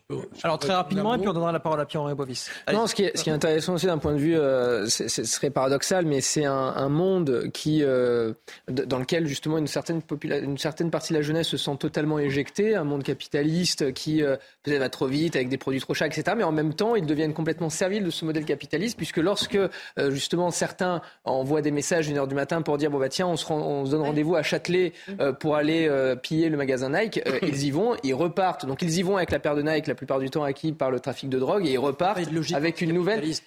bah, écoutez, bah, je, je, je, ne sais, je, ne sais, pas parce qu'en même temps il y a, il y a tout ce, oui, mais en même temps il y a aussi tout ce message véhiculé par, justement, vous parlez des rappeurs qui font la promotion d'un modèle qui en même temps rejette. On fait la promotion d'un modèle où, où, il y a l'argent, la profusion d'argent à travers le modèle capitaliste, mais qui en même temps est totalement rejeté par, par justement ce que vous disiez tout à l'heure sur ce sentiment anti-français, anti-système, etc. Donc c'est assez paradoxal. Je pense qu'on joue beaucoup sur les mots. Bon, intégration, assimilation, j'y reviens pas. On peut dire assimilation. Non, il y, a, eu un débat pendant 15 ans, euh, mais il n'est même pas terminé le débat. je trouve qu'on joue beaucoup sur les mots parce que tous les gens qui ont parlé comme chevènement d'intégration républicaine disaient à peu près la même chose que ce que vous dites sur l'assimilation. Oui, mais il y a des gens qui jouent euh, sur la définition de l'intégration pour justement. Je trouve que c'est offrir un autre modèle. On aime beaucoup en France le jeu sur les mots euh, en s'attachant moins aux réalités concrètes. deuxièmement. L'intégration politique dans ce pays, elle est fondamentale parce que c'est un pays qui se construit aussi par la politique. La France, elle a une diversité de, très longue date et ce qui nous permet de surmonter nos divisions, c'est la dispute politique. C'est un pays qui s'est construit par l'État et par la politique. Quand vous avez une population ou des bouts de la population qui ne sont pas intégrés politiquement et qui ne votent plus, comme c'est le cas massivement dans ces quartiers, y compris au municipal. J'ai parlé de la présidentielle tout à l'heure et du deuxième tour de la présidentielle, mais y compris pour des municipales où, a priori, c'est l'élu le plus proche, il y a aussi des taux d'abstention qui sont considérables. Donc, on a des populations entières qui ne sont pas du tout intégrées au pays et qui construisent une contre-société. Voilà, c'est ça la réalité. Et je dis que cette contre-société et ces émeutes n'ont pas de conscience politique en sens qu'il n'y a aucun débouché politique et que toutes les catégories politiques que nous utilisons les uns et les autres dans nos débats leur sont complètement étrangers. Et donc je, je crois qu'on a une partie de cette jeunesse qui est complètement dans le nihilisme, de la destruction de toute autorité, à commencer par celle de l'État et de la République, qui pour eux ne veut rien dire et qui est simplement un empêchement à la réalisation de leurs désirs, de, de, de, de s'organiser comme ils veulent, avec un certain culte de la violence, avec un certain culte du rapport de force. Et là, je rejoins ce que vous disiez. Merci Philippe. Puisqu'on parle de, la jeunesse, justement, il nous reste euh, trois minutes d'émission. On va évoquer cette, euh, cet autre thème euh, que Emmanuel Macron évoque lui-même dans cette interview, les rentrées, la rentrée scolaire. Il y a trop de vacances, des journées trop chargées. Les élèves qu'on aura évalués et qui en auront besoin, il faut qu'on puisse les faire rentrer dès le 20 août pour leur permettre de faire du rattrapage. Donc il préconise des vacances scolaires plus courte pour les élèves en difficulté, notamment. Ça va dans le, ça va, dans le bon sens? Oui, oui, parce que s'il y a des enfants euh, qui sont en difficulté, effectivement, ce serait bien qu'il y ait un temps pour qu'ils euh, puissent, euh, comment dire, revenir à un niveau, un niveau convenable pour, pour se préparer à la rentrée et puis surtout suivre une année scolaire sans trop de difficultés. Après, qu'il y ait trop de vacances, je ne crois pas qu'il y ait trop de vacances, parce que les vacances, c'est aussi un moment où on respire un peu plus d'oxygène social, on sort de ce cadre euh, de l'école et donc du challenge scolaire. Mais il est bien également que les enfants qui sont en difficulté aient un temps pour se remettre à niveau et préparer l'année. Ouais. Philippe Guibert, vous qui êtes enseignant euh, je suis enseignant en master. Oui, donc, oui certes. Et euh, il est il y a trop de vacances ou pas, Philippe Guibert Il y a trop de vacances ou pas, Philippe Guibert? Oui. Si, je pense que oui. ça fait longtemps que les, les spécialistes euh, ont montré que l'année scolaire en France était beaucoup trop comprimée avec un nombre de jours de cours euh, qui était moins important qu'ailleurs et du coup avec des journées plus mmh, lourdes. Mmh. Alors Vincent Payon, il y a dix ans, avait pris le problème, peut-être pas par le bon bout avec cette fameuse histoire des, de la semaine des quatre jours et demi, mais c'était la même philosophie. Donc je ne sais pas comment le président de la République, avec son ministre de l'Éducation nationale, son nouveau ministre, vont s'y prendre pour aborder ce sujet qui est hyper sensible, parce que là vous vous heurtez à des lobbies économiques sur le tourisme extrêmement forts. Pierre-Henri Bovis non, ce qui est, ce qui est vrai, c'est que les, les, journées sont, sont terriblement chargées et lourdes. Lorsqu'un lorsqu'un enfant euh, fait euh, enchaîne de 8h à 17h avec une heure de pause déjeuner, euh, alors évidemment, il y, a des, il y a des pauses de 30 minutes, vous savez, entre les cours, parfois à la récréation, mais ce sont des journées qui sont extrêmement chargées. Et ça va même d'ailleurs jusqu'au lycée. on ne parle pas, pas, forcément que du collège, mais aussi du lycée.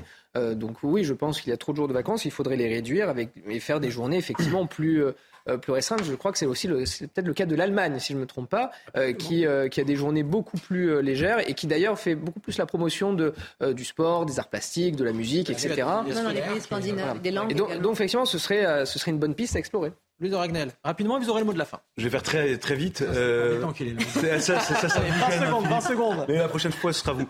Euh, non, très simplement. Euh, moi, non, mais je suis d'accord avec ce que dit euh, Emmanuel Macron. Un mot quand même sur l'après-rentrée le 20 août pour les décrocheurs. Bon, c'est pas nouveau, hein, ça existe depuis des déjà, années. J'en ai fait quelques-unes et je m'en souviens. Et, euh, et, tant mieux, ça, ça permettait de rattraper le, le, retard. et, et, enfin, y a, non mais enfin, on se, on se trompe de sujet euh, quand, euh, par exemple, Emmanuel Macron parle, mélange un peu les vacances avec le fait que euh, les élèves, par exemple, au lycée, arrêtent les cours euh, le 25 mai, 30 mai ou le 2 juin. Le, la difficulté, c'est que l'année scolaire, elle se, normalement, ça va jusqu'à la fin juin, voire début, début juillet. juillet. Ouais. Si déjà on faisait en sorte que les élèves Ah, soient vraiment en cours pendant la période d'école, euh, ce serait déjà pas mal. Et, et, et, donc ça éviterait le débat sur les vacances. Ah et oui, aussi, les vacances c'est important pour les enfants. Mais bien sûr. Ils ont besoin de s'oxygéner, voilà. de respirer. La réforme du Alors, bac a fichu le bazar. Bah, bien sûr, il n'y a plus de mois de juin. C'est terminé. Moi j'étais pas mécontent d'avoir mes vacances début juin en seconde. Allez, euh, merci à tous les quatre d'avoir été euh, avec nous. Merci. merci à vous de nous avoir suivis. Tout de suite, c'est Face à l'info avec Célia Judas. À demain.